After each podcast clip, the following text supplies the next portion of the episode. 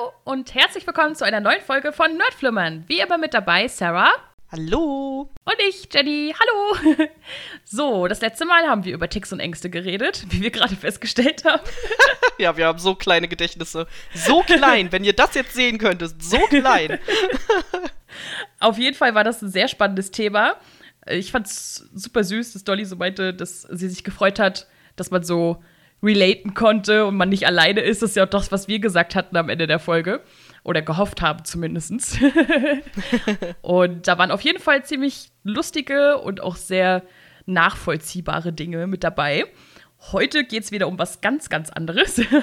und zwar um Adaptionsfilme und Serien. Jetzt haben wir nicht so einen strikten Ablauf. Wir sind ein bisschen wild unterwegs, wie Sarah so schön hier notiert hat. Mit XD am Ende, ganz Mit wichtig. XD, ja. Also hier bitte lachen. Und zwar quatschen wir einfach mal so ein bisschen drauf los. Es geht aber maßgeblich um Bücher und Spiele, die irgendwie verfilmt wurden. Und wir reden halt da über die Adoption und haben auch ein paar Vorschläge von euch so eingeholt, die wir so ein bisschen noch anschneiden. Über ein paar Sachen gehen wir mehr ein, auf ein paar Sachen gehen wir weniger ein. Allgemein so ein bisschen Laberababer. Ja, und ich würde sagen, wir fangen einfach mal mit so ein paar allgemeinen Sachen an, die so zum Thema Film- und Serienadaption anstehen. Und irgendwie so die erste Frage, die ich mir gestellt habe, war, ob wir häufig die Grundlage einer Adaption überhaupt kennen. Also jetzt zum Beispiel bei Büchern oder bei Spielen. Ob wir, wenn wir den Film schauen, ob wir dann vorher das gelesen haben oder nicht. Weil bei mir ist es nämlich so, ich schaue ja relativ viele Filme, aber ich kenne sehr, sehr selten den Roman dazu. Das liegt halt einfach daran, dass ich finde, viele Adaptionen basieren auf Fantasy im weitesten Sinne, egal welches Genre jetzt, aber es beinhaltet irgendwie Fantasy-Elemente und ich hasse Fantasy-Romane. und deswegen kenne ich die meistens nicht. Also ich hatte sehr große Schwierigkeiten, etwas daraus zu finden. Natürlich ist ja klar, könnte ich jetzt hier über sämtliche Anime-Adaptionen reden, die aus irgendwelchen Mangas oder Light Novels adaptiert wurden, aber das lassen wir heute mal ein bisschen sein, weil das würde eine eigene Folge füllen quasi. Aber wie ist es denn bei dir? Also, als ich drüber nachgedacht habe, habe ich festgestellt, ich kenne bei vielen Sachen die Grundlage, allerdings bei vielen auch nicht. Also, wenn ich halt so viel über vor allem Filme und Serien nachdenke, wo ich weiß, da gibt es eine Grundlage, da kenne ich halt auch extrem vieles nicht. Also, zum Beispiel die The Walking Dead Comics zum Mhm. Beispiel. Oder, ja, keine Ahnung, was fällt mir da noch ein? Bei mir wäre es zum Beispiel auch Vampire Diaries. Ich hatte das auch gar Ja. nicht mehr auf dem Schirm, dass das ja auch eine Buchvorlage hat. Genau, genau, das wäre es bei mir auch. Oder Twilight habe ich auch nie gelesen, zum Beispiel. Also da ist tatsächlich sehr, sehr, sehr, sehr vieles dabei, wo ich halt gar nicht die Grundlage kenne. Aber es ist halt auch einiges dabei, wo ich die Grundlage kenne. Aber als ich dann halt so darüber nachgedacht habe, dachte ich mir so, bei einigen Sachen müsste man halt vielleicht einmal die Grundlage tatsächlich gelesen haben. Also ich habe tatsächlich jetzt zur Vorbereitung dieser Folge mir auch so ein bisschen selbst den Anstoß gegeben, so, ah, es gibt so viele Sachen, wo du gar nicht die Grundlage zu kennst, vielleicht solltest du es mal nachholen. Weil ich lese ja ganz gerne Romane. Ja, also ich habe auf jeden Fall auch noch so ein paar Romane auf der Liste, die ich noch nachholen will. Ganz oben steht auf meiner Liste ja immer noch Herr der Ringe. Ich habe die Trilogie hier stehen. Ich habe noch keinen Blick hineingeworfen. Wie gesagt, ich hasse Fantasy-Romane, denn ich hasse lange Beschreibungen. Ich bin der Typ Mensch, der, wenn er einen Thriller liest und da wird erstmal das Haus beschrieben, erstmal weiterblättert. Da könnt ihr euch ja vorstellen, wie das bei einem Fantasy-Roman abläuft. Aber ich werde mein Bestes tun. Ich werde da irgendwie eine Methode finden. Keine Ahnung, vielleicht lese ich irgendwie jeden Tag eine bestimmte Anzahl an Seiten oder sowas. Ich werde mir da irgendwie eine Challenge draus machen, wahrscheinlich. Und das wird wahrscheinlich ewig dauern, aber ich werde es irgendwann tun. Das ist dann wahrscheinlich auch hundertprozentig der Grund, warum du Stephen King nicht lesen kannst. Ja, ist er auch. Ich habe von Stephen King genau zwei Romane gelesen. Können wir später nochmal drauf eingehen. Und die fand ich kacke. Ja, Stephen King, der Detailmeister. ja, ist natürlich verständlich. Also ich kann auch äh, verstehen, dass man sich so denkt, so, boah, ich muss jetzt nicht alles beschrieben bekommen, meine Güte. So, also das kann ich halt auch verstehen. Manchmal gibt es halt auch so Punkte bei mir, wo ich so sage, so, jetzt ist ein bisschen, ne, ein bisschen zu viel, so, aber grundsätzlich mag ich es eigentlich sehr, sehr gern. Klar, sonst würde ich Stephen King zum Beispiel auch nicht lesen. so. Und ich, ich selber finde, dass es halt die eigene Fantasie halt noch ein bisschen mehr Beschreibung gibt. Also es gibt ja noch ein bisschen mehr Bild im Kopf, so, also so ist es zu mir, bei mir zumindest. Ja, kann ich verstehen. Ich bin halt kein Bild im Kopf Mensch. Ich bin super ungeduldig. Ich will einfach nur die reine Handlung quasi. Hm, ja. Deswegen kommen mir auch Mangas ja sehr zugute, weil da kannst du dir selbst aussuchen, was du dir jetzt da im Hintergrund anguckst. An Bildern, was du dir da anschaust und was du dann gleichzeitig liest. Du musst auch nicht jeden Scheißsatz im Hintergrund lesen, wenn du da keinen Bock drauf hast. Deswegen ist das für mich ganz praktisch. Wir haben es ja jetzt schon ein bisschen angeschnitten, aber wenn wir jetzt also wenn jetzt eine Adaption rauskommen soll, zum Beispiel als Film oder als Serie, haben wir dann schon mal vorbereitend darauf etwas gelesen? Hast du das schon mal gemacht? Mm, nee. also mir fiel die Frage halt ein, weil ich habe das jetzt, äh, ich habe das jetzt einmal gemacht. Das war bei Battle Angel Alita, als die Info rauskam, dass da ein Realfilm gedreht wird also ich hatte vorher die Reihe schon auf der Liste und äh, relativ so relativ im gleichen Zeitraum hat Carlsen halt auch die Neuauflage von dem Manga rausgebracht und deswegen habe ich mir die dann erstmal geholt und hatte mir halt vorgenommen, auf jeden Fall, bevor der Film rauskommt, die zu lesen. Und das habe ich dann halt auch gemacht. Und ich fand das eigentlich auch ganz cool, mal dann direkt davor quasi, also jetzt nicht irgendwie Jahre vorher oder so, sondern halt wirklich ein paar Wochen vorher, sag ich jetzt mal, die Vorlage zu lesen und dann halt den direkten Vergleich zu haben, das fand ich eigentlich auch mal ganz cool. Aber man kann es natürlich auch andersrum machen, ne? Also es geht natürlich auch, dass, so wie du das gesagt hast, wenn man einen Film schaut und dann denkt man sich so, ja, warum, eigentlich könnte ich mir mal die Vorlage angucken. Das habe ich auf jeden Fall auch öfter mal. Ja, also ja, da habe ich später auch Beispiele, wo es genau andersrum, wo ich es schon gemacht habe, sozusagen. Ja. Macht ja auch oft Sinn, also gerade wenn du Sachen auch hast, irgendwie, keine Ahnung, die dann verfilmt wurden und du denkst dir so, okay, also irgendwie fehlte mir da was oder so, dann äh, bekommt man ja auch oft Lust, dann mehr darüber zu erfahren und da hast du dann natürlich, ja, meistens ist es ja so, dass die Bücher dann zum Beispiel ausführlicher sind und da hast du dann natürlich nochmal irgendwie einen Anreiz, das dann dir anzuschauen. Mir fällt da gerade jetzt kein konkretes Beispiel ein, aber ich hatte es zum Beispiel bei, ach, wie heißt es nochmal? Also bei Sekiro war das, bei dem Spiel. Mhm. Da hatte ich mir ein paar Folgen zu angeguckt und ich fand eigentlich diese ganze Lore und so fand ich eigentlich ganz cool. Aber so richtig durchgeblickt habe ich da auch nicht, weil ich habe es auch nicht komplett mir angeschaut. Und dann kam halt, ein bisschen später kam ein Einzelband als Manga dazu raus, wo es so ein bisschen, also da geht es um eine bestimmte Figur, die halt anscheinend auch im Spiel eine Rolle spielt, aber ich habe die da nicht mitbekommen irgendwie. Ja. Und habe dann so den Manga gelesen und ich habe aber literally nichts verstanden musste mir quasi danach dann noch ein YouTube-Video angucken, wo so ein bisschen die Handlung von Sekiro zusammengefasst wurde und dann habe ich es verstanden. also es war quasi so eine Meta-Meta-Ebene. Erst das Spiel, dann der Manga und dann noch mal ein, ein Video zu dem Spiel, was dann wiederum Einfluss auf den Manga genommen hat. Das war eigentlich ganz lustig. Letztendlich war es aber eigentlich doch irgendwie ganz cool, nur dass ich halt mir so gedacht habe, okay, wenn man das Spiel jetzt gar nicht kennt, dann hätte man halt einfach nichts verstanden. ja. Ja, das ist ja öfter so, ne? Also ich sag mal, nicht nur, weil einem was gefehlt hat, kann man ja auch sich an die Vorlage irgendwie herantun, sondern auch, weil du zum Beispiel weißt, dass es ganz anders ist und dann irgendwie aus Neugier, hm, was ist denn jetzt daran so anders? Finde ich das jetzt besser oder schlechter? Also ja, ja auf, auf, jeden Fall. Fall. kann man sich da schon mal rantrauen, wenn man Bock drauf hat. Ja. So, und dann natürlich die große Frage, wie streng sollte man bei einer Adaption sein, beziehungsweise wie schwer ist halt etwas ja filmisch einzufangen oder umzusetzen und ist es, ist es halt, also sind wir da streng? Bist du da streng? Ich weiß es nicht. Also ich glaube, es kommt super doll drauf an, ob man vorher irgendwie jetzt von dem Franchise oder so schon irgendwie was kennt. Also weiß ich nicht, wenn ich jetzt zum Beispiel weiß, dass bald eine Serie zu Herr der Ringe rauskommt und ich bin halt ultra der Herr der Ringe-Fan, dann habe ich da natürlich andere Erwartungen dran, als wenn ich eine Serie wie Shadow and Bone gucke, wo ich keinen Plan von den Büchern hatte und einfach nur weggeballert wurde von dieser Serie, weil ich das einfach überhaupt nicht kannte. Das ist natürlich was komplett anderes. Also wenn man da vorher irgendwie schon was von kennt, hat man, glaube ich, immer höhere Erwartungen. Oder auch, wenn man das Buch zum Beispiel gelesen hat und man feiert das Buch total, hat man natürlich die Hoffnung, dass da was Gutes bei rauskommt. In den meisten Fällen regelt das schon der Trailer, weil der dann scheiße ist. Aber ansonsten, ja, weiß ich nicht. Also die Erwartungen sind meistens hoch, glaube ich.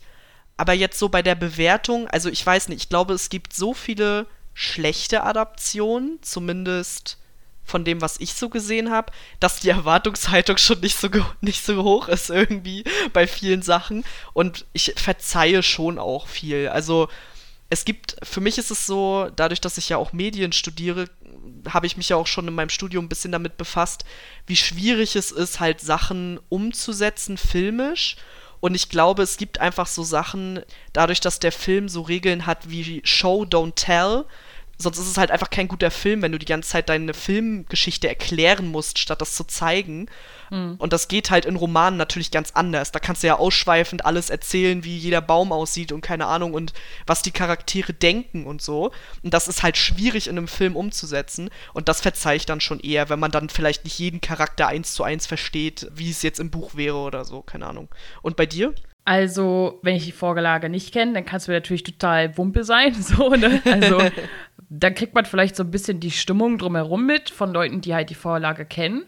Und wenn ich die Vorlage kenne, ja, da bin ich ehrlich gesagt schon dann ein bisschen streng. Also, ich bin eher so die Fraktion, wenn du aus etwas etwas machst, dann mach's entweder komplett eigeninterpretiert und trotzdem cool oder du machst es halt so nah wie möglich. Aber versuchen es halt irgendwie umzusetzen wie die Vorlage und es aber einfach nur richtig hart verkacken, ist halt nicht so toll.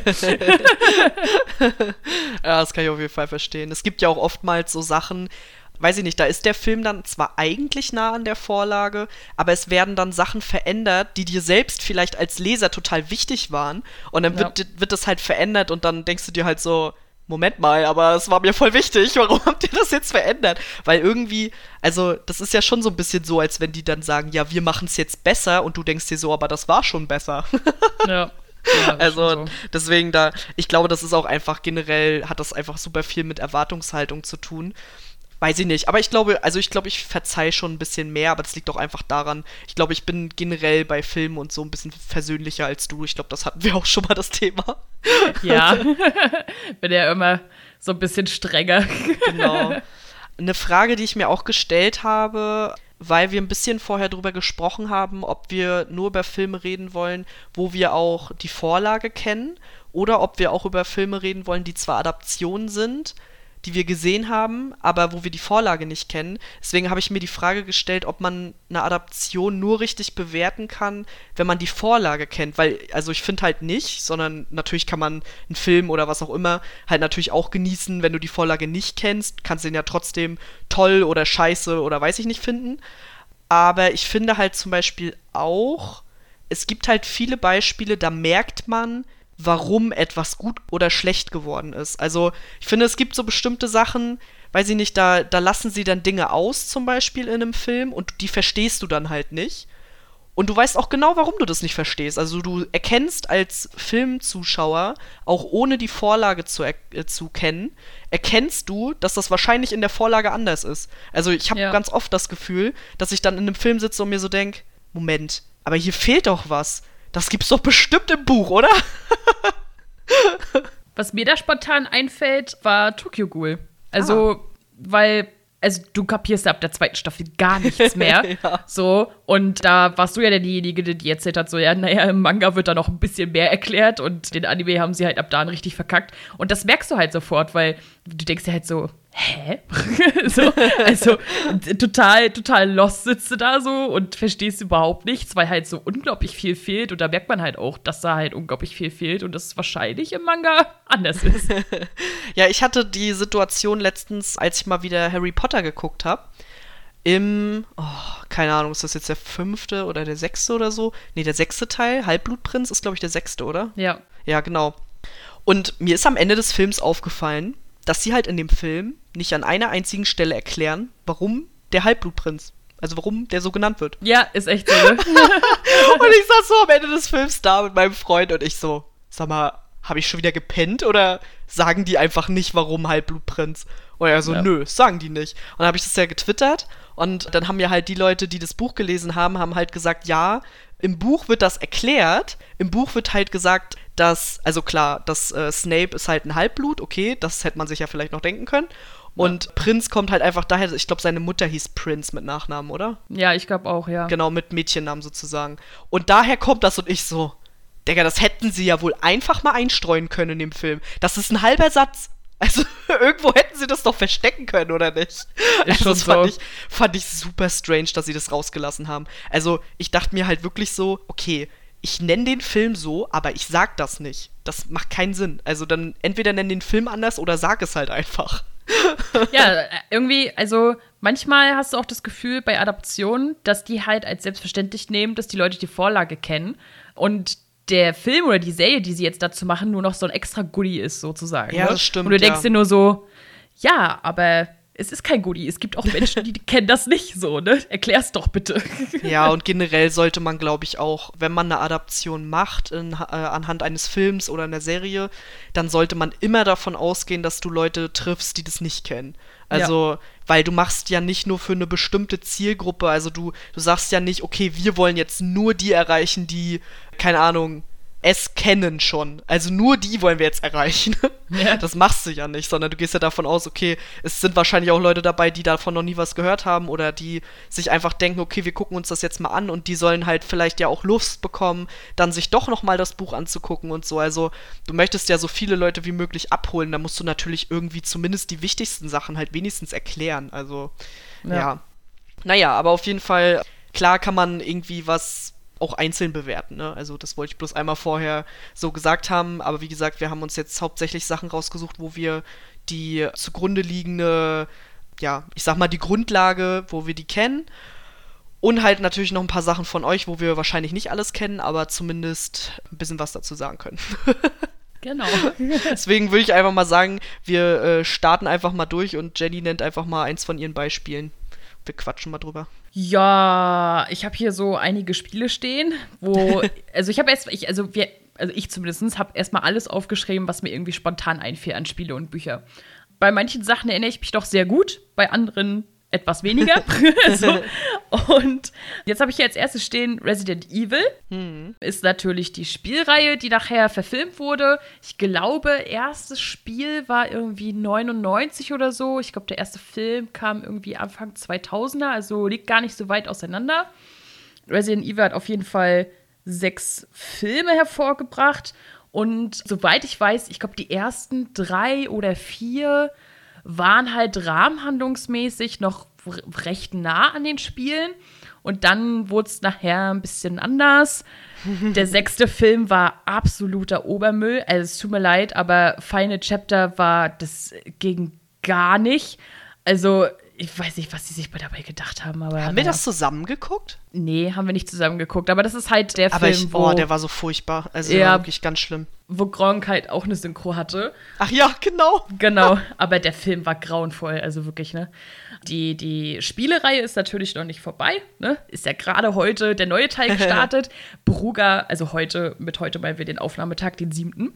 Bruga hat gestern, weil er natürlich schon wieder vorab spielen durfte, schon fünf Folgen Resident Evil 8 rausgehauen. Ich habe gestern gerade mal drei geschafft. so. Aber ich habe mich super gefreut auf das neue Game. Und ich fand halt die Filme, ja, die sind okay, aber ich finde sie halt so mittelmäßig. Also vor allem die erste Hälfte der Filme, wie gesagt, so Teil 1 bis 3, sind halt rahmenhandlungsmäßig noch ganz okay an den Spielen dran, so, dass sie da dann halt am Anfang in dieser Menschen sind und dann nachher gegen den Nemesis-Typen kämpfen und das Ganze mit dem T-Virus, da sind die dann in Alaska und so, das sind so, so ein bisschen die ersten drei Teile. Und dann nachher, soweit ich mich so gut erinnere, weichen sie dann ziemlich ab und ich finde, die Filme wurden halt auch irgendwie immer schlechter, auch wenn ich äh, Mila Jovovich natürlich mag, so, aber ja, irgendwie weiß ich nicht, also aber man muss auch dem zugutehalten, auch die Spiele waren nicht alle gut. Ne? Also Teil 1 kenne ich nicht so gut, Teil 2, vor allem durchs Remake, kenne ich jetzt schon wieder ein bisschen besser. 3 wieder nicht so gut, 4 wieder ein bisschen besser. 5 und 6 waren nicht so toll. also 5 und 6 waren ja eigentlich ziemlich schlecht. Vor allem 6 hatte halt einfach irgendwie 100.000 Handlungen und äh, man dachte sich nur so, what the fuck? Und dass Capcom ja dann nach einer kleinen Pause dann nachher 7 gemacht hat und eigentlich komplett alles einmal umgestellt hat vom, vom Spiel her sozusagen. Und 7 war ja halt wohl richtig geil. Ja, Vor allem, weil ich bin halt nicht so ein Fan eigentlich, gerade wenn es irgendwie so ins Horrorgenre geht bei Spielen, wenn du irgendwie Schulterperspektive hast. Also ich mag ganz gern im Horror schon First Person, dass du halt das Gefühl hast, das bin ich. so, ich gehe da jetzt durch. So, ja. ne? Und deswegen fand ich halt sieben auch richtig, richtig geil. Und jetzt acht gefällt mir halt auch schon wieder richtig gut. Und ja, ich bin froh, dass sie rechtzeitig die Filmreihe dann doch noch ge gecancelt haben, auch wenn Final Chapter eigentlich schon richtig kacke war. und ja, ist so mittelmäßige Umsetzung, teils gut, teils wird es immer schlechter. Ja. Ja, also Resident Evil ist ja irgendwie so ein so ein Baby, was nie stirbt, habe ich so das Gefühl, weil also die Spielereihe wird immer noch fortgesetzt. Es gibt ja nicht nur die Realverfilmung, sondern es gibt ja auch noch Animationsfilme. Hm. Ich habe jetzt zum Beispiel gerade die Tage kam auf Netflix Resident Evil Damnation, auch ein ja. Animationsfilm. Habe ich jetzt die Tage angefangen, sieht auch wieder ganz, ganz okay aus, sage ich mal, ganz cool. Hat schon auch ein bisschen diese Spieleoptik so vom, auch vom Animationsstil, was ich eigentlich ganz cool finde die Realfilme, ja, ich finde, das sind so, das sind eigentlich schon so Trash-Filme auch ein bisschen. Also, die sind eigentlich gar nicht gut, aber man guckt sie irgendwie trotzdem immer mal. Ja. Also irgendwie machen die trotzdem Laune so. Auch nicht alle, die wurden halt immer schlechter, fand ich. Ja. Die Animationsfilme habe ich zum Beispiel auch gesehen, die fand ich zum Teil storytechnisch besser. Bloß da waren halt optisch nicht alle so geil. Und es soll ja jetzt ein Remake gestartet werden ähm, nee, Infinite Darkness, ne? Ja, genau. Infinite Darkness soll jetzt stattfinden, als Serie, glaube ich, oder so. Ja, ja, als Serie, glaube ich, ja. Genau, also da bin ich auch mal sehr gespannt, was sie da machen wollen. Halt dann natürlich ohne Mila Jovovich. Mal gucken, wie das funktionieren wird. Ja, ich glaube, das Thema hat sich einfach irgendwann, also bei den Realfilmen hat sich das Thema einfach irgendwann ausgespielt, weil äh, Mila Jovovich ist ja jetzt auch nicht die krasseste Schauspielerin on Earth. Also die spielt sich halt immer gleich so. Und da ist halt auch nicht so besonders viel Charakterentwicklung oder irgendwas. Ja, von daher wurden die halt dann, wie gesagt, immer schlechter. Aber so generell, ich glaube, ist es eine gute Adaption? Wahrscheinlich nicht. Aber irgendwie macht es trotzdem Spaß. Also ich finde, man kann es halt nicht groß mit den Spielen vergleichen. Klar, es hat halt ja. irgendwie die gleiche Grundlage so, aber halt, also die bedienen sich halt dem Setting, sag ich mal, und den, ja. diesen Viechern und so, aber ansonsten hat es nicht so viel miteinander zu tun. Was aber, glaube ich, auch, ich glaube, so die Filme, die sie früher gemacht haben, die Adaptionsfilme, waren auch noch ein bisschen freier, so habe ich das Gefühl. Gerade auch bei Spielen. Mittlerweile versuchen sie ein bisschen näher dran zu sein, was aber auch nicht immer klappt. Wie zum Beispiel beim ersten Spielebeispiel von mir. Ach so, ja. ja. bei, bei Assassin's Creed. also, Assassin's Creed. Ich habe den ersten Trailer von Assassin's Creed gesehen und war leicht verwirrt, weil ich glaube schon in dem Trailer das ziemlich so aussah. Also die Szenen, die so in Assassin's Creed spielen, also Typi mit Kapuze, sitzt auf Haus und so, Michael Fassbender finde ich auch cool, okay. Die Szenen sahen cool aus. Und dann kamen die Szenen dazu, die halt in diesem Labor sind, was ja bei Assassin's Creed auch immer eine Rolle spielt, dass man ja eigentlich in so einem Labor ist, wo man bloß in der Zeit zurückversetzt wird in irgendeinen Urahnen oder was weiß ich äh, ja. und den dann quasi spielen muss. Und das Problem war, schon beim Trailer hat man gesehen, okay, das wird auch eine Rolle spielen. Und das fand ich ein bisschen strange. Und dann kam der Film. Und ich habe mir schon echt viel Zeit gelassen mit dem Film, weil als der rauskam, sagen wir mal so, die Welle der Begeisterung war jetzt nicht unbedingt so am Start. Nee. ich glaube, alle fanden den äh, konsequent eigentlich ziemlich scheiße. Ja. und ich habe ihn dann irgendwann später mal auf irgendeinem Streaming-Dienst geguckt ich weiß auch gar nicht mehr alles, muss ich gestehen. Also ganz vieles habe ich auch schon verdrängt anscheinend. Aber was ich noch so im Kopf habe, war, dass mich halt wirklich enorm gestört hat, dass eigentlich das, ist das an Assassin's Creed, was man daran so geil findet an den Spielen, also dieses Gegner töten, indem man sich an die Rand schleicht und halt dieses, wie gesagt, auf Häuser sitzen und dann diesen Panoramablick und dieses Geschichtliche und so, das war gar nicht im Fokus, sondern im Fokus war dieses Labording. Und ja. ich so, hä? Das macht gar keinen Sinn.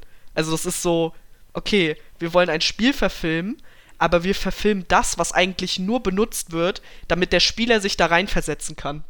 was? Warum?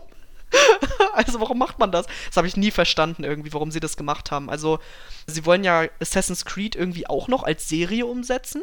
Ich weiß nicht, das ist jetzt irgendwie so ein Ding geworden, dass man jetzt Spiele als Serie umsetzen will, die vorher als Film nicht funktioniert haben. Netflix. genau, Netflix, genau. Hoffen wir einfach mal, dass da irgendwie was Besseres bei rauskommt, weil der Film war halt echt Müll. Ja, ich hatte halt irgendwie, also das Problem ist, und das hatte ich auch schon bei anderen Spieleverfilmungen, also den Satz werdet ihr vielleicht noch ab und an hören, ist halt einfach, wenn Hollywood versucht, Spiele als Film umzusetzen, dann wirkt es halt unfassbar oft, wenn es nicht absoluter Trash von vornherein schon ist, dann wirkt es halt oft so, als wenn es einfach nicht passt. Du guckst dir es an und denkst dir so, nee, ich, ich merke, das ist nicht das Spiel. Also es, ich weiß nicht, wie ich das beschreiben soll. Also, ja, die Essenz des Spiels kommt halt nicht rüber irgendwie. Genau, ja. Also äh, ich finde halt auch diese, diese ganzen Hollywood-Schauspieler, ne, die ja. passen da auch gar nicht rein immer. Das ist immer so, als wenn die wie so ein Fremdkörper und dann äh, bringen die das auch meistens irgendwie voll awkward rüber, habe ich das Gefühl. Keine Ahnung. Ja, irgendwie, ich weiß nicht, ich habe auch das Gefühl, die wollen das dann halt so mega serious umsetzen. Ja. Aber vielleicht wäre es besser, das nicht so ernst zu machen, sondern halt sich bewusst zu sein, dass das jetzt gerade eine Spieleverfilmung ist, weißt du? Also einfach ein bisschen, bisschen Humor noch mit reinbringen, den dann vielleicht auch nur die Leute verstehen, die das Spiel kennen oder so. Also allgemein würde ich sagen, ich weiß ja nicht, wie so eine Produktion da abläuft, aber vielleicht reicht es nicht unbedingt aus, sich nur die Rechte zu kaufen und dann irgendwie sein eigenes Ding zu machen, sondern vielleicht sollte man sich da irgendwie jemanden ans Bein binden, der ein bisschen Ahnung von dem Spiel hat und auch weiß, was ist das, was ist der Kern des Spiels? Worum geht es bei diesem Spiel? Was ist das, was alle so geil daran finden? Warum kaufen die Leute alle ein oder zwei Jahre Assassin's Creed, obwohl es immer dasselbe ist? also diese Frage muss man sich vielleicht mal stellen, um dann einen guten Film daraus machen zu können. Weil ich glaube kaum, dass die Leute Assassin's Creed kaufen, um dann zu sehen, wie dieser Typ da in dem Labor abhängt. What the fuck? nee. Da bräuchtest du auch gar nicht verschiedene Settings. Richtig, also das macht halt gar keinen Sinn. Das, also sie haben es halt einfach irgendwie, weiß ich nicht, sie haben es irgendwie verfehlt. Sie wollten da so eine coole, ich hatte das Gefühl, die wollten eher so eine Science-Fiction-Story daraus machen. Aber es hat halt nicht funktioniert. Nee, überhaupt nicht. Also, weiß ich nicht. Auch wenn ich Michael Fassbender mag, aber ja. nein, einfach nein.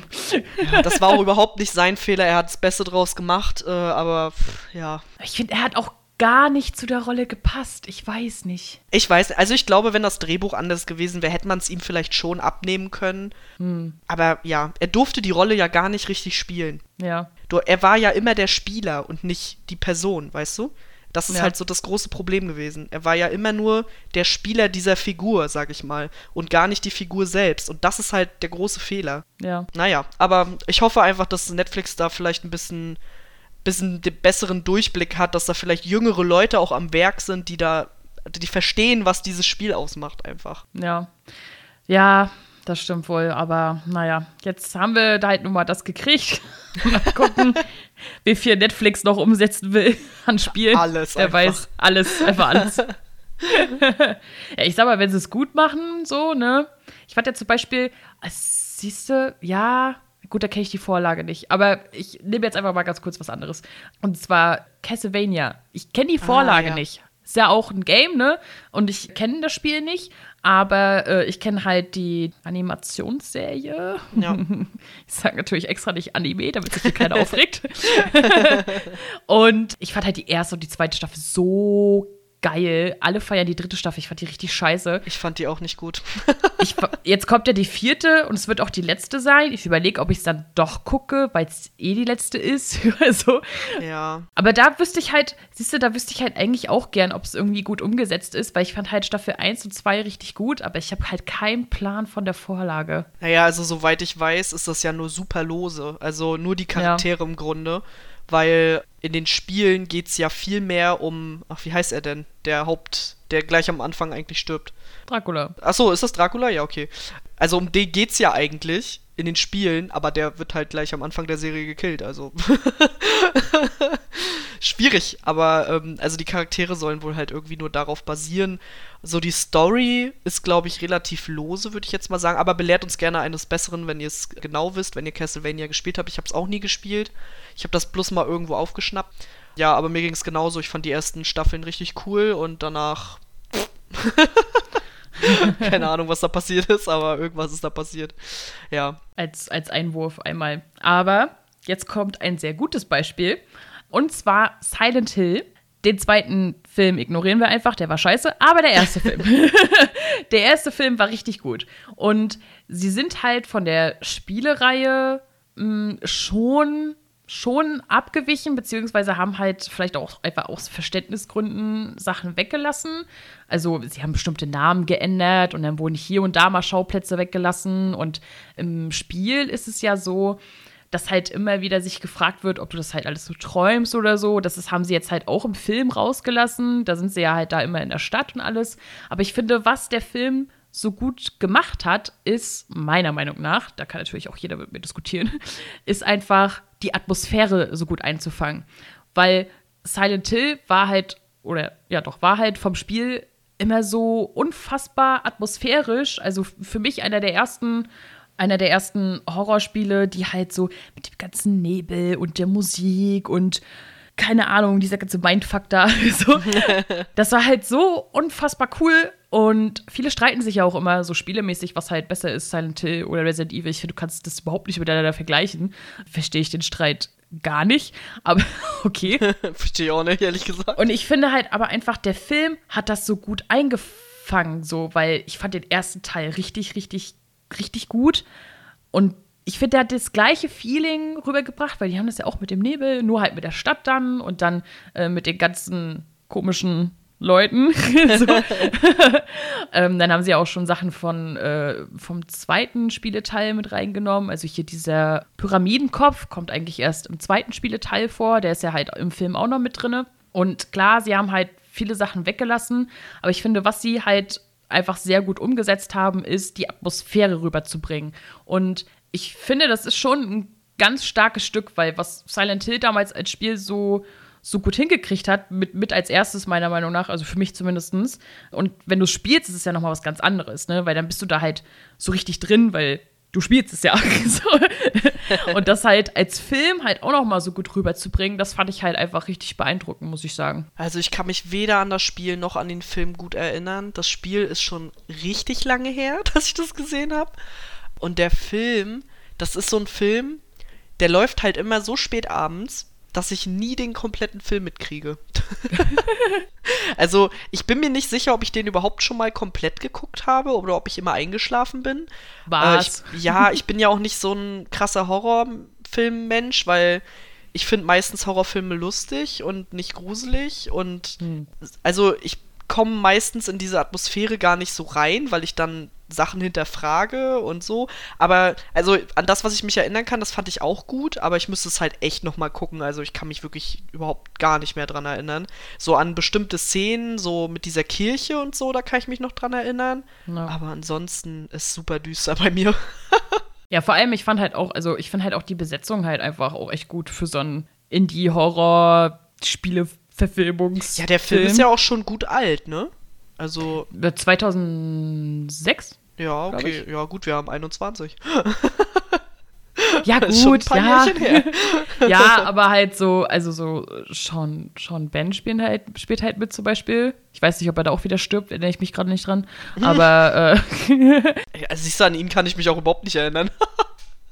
Vielleicht stirbt er wirklich. Kim Cole spielt halt mit, also den kennt man halt aus Sons of Anarchy, also der, der halt bei Sons of Anarchy Tick spielt. Ah. Und Laurie Holden spielt halt mit, die kennt man aus The Walking Dead, da spielt sie die absolut nervige Andrea. Und Grüße gehen raus an Timmy. so. Aber Andrea. Und also ich fand die Besetzung halt auch schon richtig cool. Und wie gesagt, ich finde es halt einfach, also ja, sie haben viel geändert, vielleicht ist es halt von der Adaption her gar nicht so korrekt auf jeden Fall. Aber ich fand, was den Film besonders gemacht hat, ist halt diese Atmosphäre einzufangen, die halt das Spiel schon übermittelt hat. Ja. Also ich würde jetzt einfach mal bei mir in die Bücher reingehen. Du kannst ja gerne dann noch ein paar Spielebeispiele nennen, aber bei mir ist so, ja. keine Ahnung, bei den Spielen bleibt irgendwie nicht so viel hängen bei mir bei den Filmen. Bei mir der erste Film, der in meinem Kopf aufgeploppt ist, über den ich heute reden muss, war Alita Battle Angel was, wo eigentlich schon der Titel ein Fail ist, warum, wo ich gar nicht weiß, warum die den überhaupt umgestellt haben, weil der Manga heißt Battle Angel Alita. wow. Das macht gar keinen Sinn irgendwie, keine Ahnung. Also, ich glaube, die wollten halt einfach nur so einen catchigen Titel, also Alita, und wollten dann unbedingt da drunter schreiben Battle Angel oder so. Keine Ahnung, ich weiß nicht, was da passiert ist. Vielleicht ist es auch ein rechte Ding, keine Ahnung. Auf jeden Fall war das da so. Ich habe den Trailer gesehen, war sehr verstört von Alita. ich weiß gar nicht, hast du sie überhaupt mal gesehen? Hast, hast du den Film gesehen? Nee. Nee, ich habe den Film nicht gesehen, aber ich kenne äh, das Plakat. ja, genau. Und ich war super verstört, was sie da mit ihr gemacht haben, dass sie da so ein, ja, dass sie aus der Schauspielerin so ein CGI-Gesicht gemacht haben halt. Mit so riesigen Augen. Also, keine Ahnung, eigentlich wollten sie anscheinend so einen Anime-Effekt haben oder so, ich weiß es nicht. Und dann mit Christoph Walz noch daneben und so. Also, es war ganz weird. Und ich dachte mir so, okay, ich mag Christoph Walz. Battle Angel Alita wollte ich schon immer mal lesen. Dann mache ich das doch jetzt mal und habe mir dann halt die Mangas geholt. Äh, passenderweise kamen die ja, wie gesagt, gerade raus. Und ich fand die Mangas halt richtig geil. Also, ich bin ja nicht so der Science-Fiction-Fan, haben wir ja jetzt schon öfter festgestellt. Aber das war so ein Science-Fiction-Manga, den ich glauben konnte. Also, da geht es halt um so eine Welt. Alita, beziehungsweise alle um sie herum, leben halt quasi auf einer Müllhalde. Und über ihnen schwebt eine Stadt und zu der können sie halt aufblicken, aber sie wissen nicht, was in dieser Stadt passiert. Sie kennen halt nur ihre Müllhalde. Und Alita wird auf dieser Müllhalde gefunden von Aido, der halt gespielt wird von Christoph Waltz. Und es ist im Grunde nur noch ihr Kopf. Und er baut ihr wieder einen Körper, so nach dem Bild seiner verstorbenen Tochter und so. Ja, und dann sieht sie halt so weird aus, so wie, ein bisschen wie so eine Puppe. Das hat auch schon irgendwie eine Bewandtnis, weil sie ist ja nun mal irgendwie kein Mensch. Und so nach und nach wird dann halt so ein bisschen aufgedeckt, wo sie herkommt und wer sie eigentlich ist und so. Ne? Battle Angel halt. das ist im Grunde die Story und der Rest ist eigentlich Action. Und das Ding ist halt, im Manga ist es so, so beginnt das halt und das ist so ungefähr vielleicht ein Band und dann passiert alles andere. Und der Film ist halt sehr doll darauf konzentriert, den Anfang dieser Geschichte sehr ausführlich zu erzählen, was prinzipiell auch nicht schlecht ist, was aber den langweiligsten Part aus dem Manga erzählt. Und das ist die Love Story. sie Gott. haben sich halt quasi die Love Story, die ganz am Anfang des Mangas passiert, haben sie sich so ein bisschen rausgepickt. Und im Manga passiert dann halt was, das möchte ich jetzt eigentlich auch gar nicht spoilern. Da passiert dann halt was, was ich super fand. Und ab da ist halt so ein Cut auch für den Charakter Alita. Und das ist das Ende des Films wahrscheinlich, also sie, sie haben ja schon gesagt, sie wollten ja eigentlich mehrere Teile drehen, aber das wird ja wahrscheinlich nichts, weil der Film es also richtig eskalativ gefloppt ist. Mhm. Äh, vor allen Dingen für das Budget, was da ausgegeben wurde. Und das war halt so ein bisschen für mich Storytelling das Problem. Also für mich persönlich ging es gar nicht so sehr darum, dass es jetzt krass abweicht von der Vorlage. Es weicht auch gar nicht so extrem ab. Es zieht dieses ganze Motorball-Game, was man auch in diesem Trailer sieht, das ziehen sie vor. Das passiert eigentlich erst später. Das ist aber gut, dass sie das vorgezogen haben, weil das ist eine der coolsten Sachen in diesem ganzen Film gewesen, weil sie das so gut umgesetzt haben. Und allgemein, sie haben auch die Action richtig gut umgesetzt. Es sieht optisch auch außer Alita alles super aus, was auch schwer ist, weil wenn man sich den Manga mal anguckt, das ist echt crazy gezeichnet, diese ganzen Cyborgs und so, sehen alle halt so ein bisschen postapokalyptisch aus. Also die sind alle so halb kaputt und so, aber trotzdem sind sie alle mega stark und bekämpfen sich und so. Also es ist schon crazy, was da passiert. Ja, ich weiß nicht. Also ich glaube, das ist mal wieder einfach so ein Ding für mich. Ich, das braucht keine Realverfilmung. Also mm es gibt so Sachen, die kann man nicht gut real verfilmen, weil die so crazy sind. Gerade im Manga- und Anime-Bereich finde ich es super schwierig, da Realfilme draus zu machen, weil es hat einen Grund, dass es gezeichnet ist. Ja. Ganz oft macht das einfach keinen Sinn. Und ich glaube, der Film wäre schon zu eine Million Prozent besser gewesen, wenn sie Alita, also wenn sie die Schauspielerin von Alita einfach nicht CGI gemacht hätten, weil dann hätte sie ausgesehen wie ein Mensch. Das ist nämlich auch essentiell eigentlich. Ich verstehe gar nicht, warum die das gemacht haben. Super hübsch ist die Schauspielerin trotzdem. Also sie hätte trotzdem dieses Puppenhafte gehabt. Und das hätte, glaube ich, den Film schon um 100% besser gemacht. Und dann, wenn sie diese Love Story einfach nicht so lang gemacht hätten. Das war für mich einfach der Oberkiller. Und das war auch im Kino, hat sich das auch extrem gezogen, muss ich sagen. Aber man muss auch dazu sagen, dass ich glaube, die Leute, die, den, die die Mangas vorher nicht kannten, waren, glaube ich, ganz zufrieden eigentlich mit dem Film, weil, wie gesagt, der ganz gute Action hatte und so. Also, das ist, glaube ich, mal wieder so ein Ding, wenn du die Vorlage kennst, hast du eigentlich ein Problem. ja, also ich hatte auch von, von Leuten, die obwohl ich weiß gar nicht, ob die die Vorlage kennen, um ehrlich zu sein, aber ich hatte halt auch von Leuten gehört, dass sie halt den Film mega geil fanden. Und ich glaube, es ist halt einfach das Problem, wenn du halt, ich sag mal, normaler Filmemacher bist, weil wenn ich jetzt hier gerade nebenbei lese, dass halt Drehbuch und Produktion von James Cameron sind, ja. dann denke ich mir so, und dann ist es verkackt, so, ne? Ja. Aber du darfst halt an, ich, ich glaube, du darfst halt an, an so einer Anime, äh, nee, andersrum, an so einer Manga-Story halt nicht so wie in einer normalen Filmproduktion rangehen, so, ne? Auf Wie jeden das, Fall. Was, was du halt sonst so kennst. Und ich bin da voll bei dir. Also alles, was gezeichnet ist, muss halt nicht auch unbedingt real verfilmt werden. Ich erinnere nur an den Dragon Ball-Film. Das war die Schande meines Lebens. Ohne Witz. Das war das Schlimmste. Vor allem jeder Fanfiction-Film sieht besser aus als dieser Film. Alter, ey. Und es ist halt in allen Beispielen, also bestimmt, wenn ich drüber nachdenke, fallen mir da halt noch mehr ein. ähm, alles, was irgendwie so real verfilmt wurde, was halt so auf Manga-Anime basiert, weil eine Anime, also eine Zeichenumsetzung von der Zeichenumsetzung ist ja noch okay, ne? Ja. Aber alles, was dann so auf einmal in Realverfilmung geschoben wurde, da denkst du dir, also mir fällt spontan kein Beispiel ein, wo ich mir so dachte, ja, das war geil. also, Ja, es ist wirklich super schwierig. Also, ich sag ja halt auch ganz oft, dass es halt einfach amerikanisiert wurde. Das ist halt Ja. auch so. Also, gerade wenn dann eben so jemand wie James Cameron da dran sitzt. Deswegen, ich möchte auch eigentlich gar nicht sagen, dass der Film schlecht ist, weil an sich ist der Film nicht schlecht. Er hat mir einfach nur weniger Spaß gemacht als der Manga, weil der hat mir halt wirklich mega viel Spaß gemacht. Und ich finde es auch ein bisschen schade, dass der so extrem gefloppt ist, weil ich hätte eigentlich gerne eine Fortsetzung gesehen. Auch wenn ich sehr, also sehr verstört war am Ende, dass der Bösewicht, der eigentlich dann in Part 2 quasi eine Rolle gespielt hätte, von Jim Carrey gespielt wurde. Und das war richtig crazy. Oh mein Gott, dachte ich mir, ach du Scheiße. Das ist halt so ein verrückter Professor. Im Manga sieht der halt auch sehr verrückt aus. Und da haben sie sich gedacht, ja, wen nehmen wir dann? Wir nehmen natürlich Jim Carrey. Wer sieht verrückter Ja. aus als Jim Carrey? Und das ist natürlich aber irgendwie voll weird dann zu sehen. Aber, also, wie gesagt, der Film ist nicht schlecht. Ich, also, ich würde auch sagen, guckt euch den Film ruhig an, wenn ihr auf gute Action steht. Und auch so dieses Robotermäßige, was aber so ein bisschen Müllhaldenmäßig zusammengebaut ist. Wenn ihr auf sowas steht, ist es schon cool.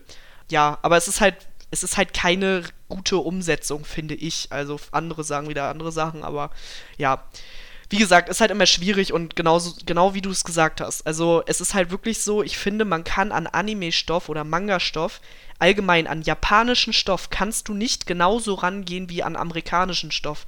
Das funktioniert nicht, weil dann verlierst du unterwegs auch den Reiz, den die Story hat. Weil gerade dieses Weirde, was ja viele japanische Sachen haben, auch gerade im Sci-Fi-Bereich, dieses Weirde und dieses dieses Unverständliche und dass du aus dem Film rausgehst und erstmal darüber nachdenken musst, was da gerade passiert ist, das ist der Reiz eigentlich an den japanischen Sachen. Und die amerikanischen Sachen wiederum sind ja immer sehr leicht verdaulich. Es muss eine Love Story drin vorkommen. Am besten noch ein Vater- oder Mutterkomplex. Keine Ahnung was. Das sind immer so die Tropes, die halt in Amerika so sind. Und die werden dann da reingepresst. Und das passt meistens halt einfach nicht. Ja, ja, ist schon so. Naja, wo wir halt bei Trash-Umsetzungen vorher waren, muss einmal ganz kurz Super Mario Bros. erwähnt werden. Ich habe den nie Hast du- gesehen. Ich hast kenne du nur gesehen? Ausschnitte. Nee, Oh ich kenne nur Ausschnitte. Ey. Also wirklich, also ich sag mal so, der ist so scheiße, dass der schon wieder lustig ist. Und das sag ich selten, weil normalerweise bin ich ja eigentlich nicht so der Typ, der so sagt so, boah, ey, nee, Trash ist Kult und äh, muss man immer gucken. Es gibt ja so Trash-Verrückte, die sich das immer reinziehen. Das kann ich ja gar nicht, weil ich gucke doch nicht einen Film, von dem ich von vornherein weiß, dass das scheiße ist, nur weil er scheiße ist. Ich meine, hä? Aber der ist halt so beschissen, aber irgendwie auch total lustig. Also, ich sag mal, grob, ganz grob haben sie sich an das Spiel gehalten, in Anführungszeichen. wir haben Mario und Luigi. Übrigens, seit dem Film wissen wir ja auch, dass denen ihre Nachnamen Mario sind. Also Mario Mario und Mario und Luigi Mario. Wow. Ja, ich weiß nicht, warum man Mario Mario heißt, aber gut, an anderes Thema, egal.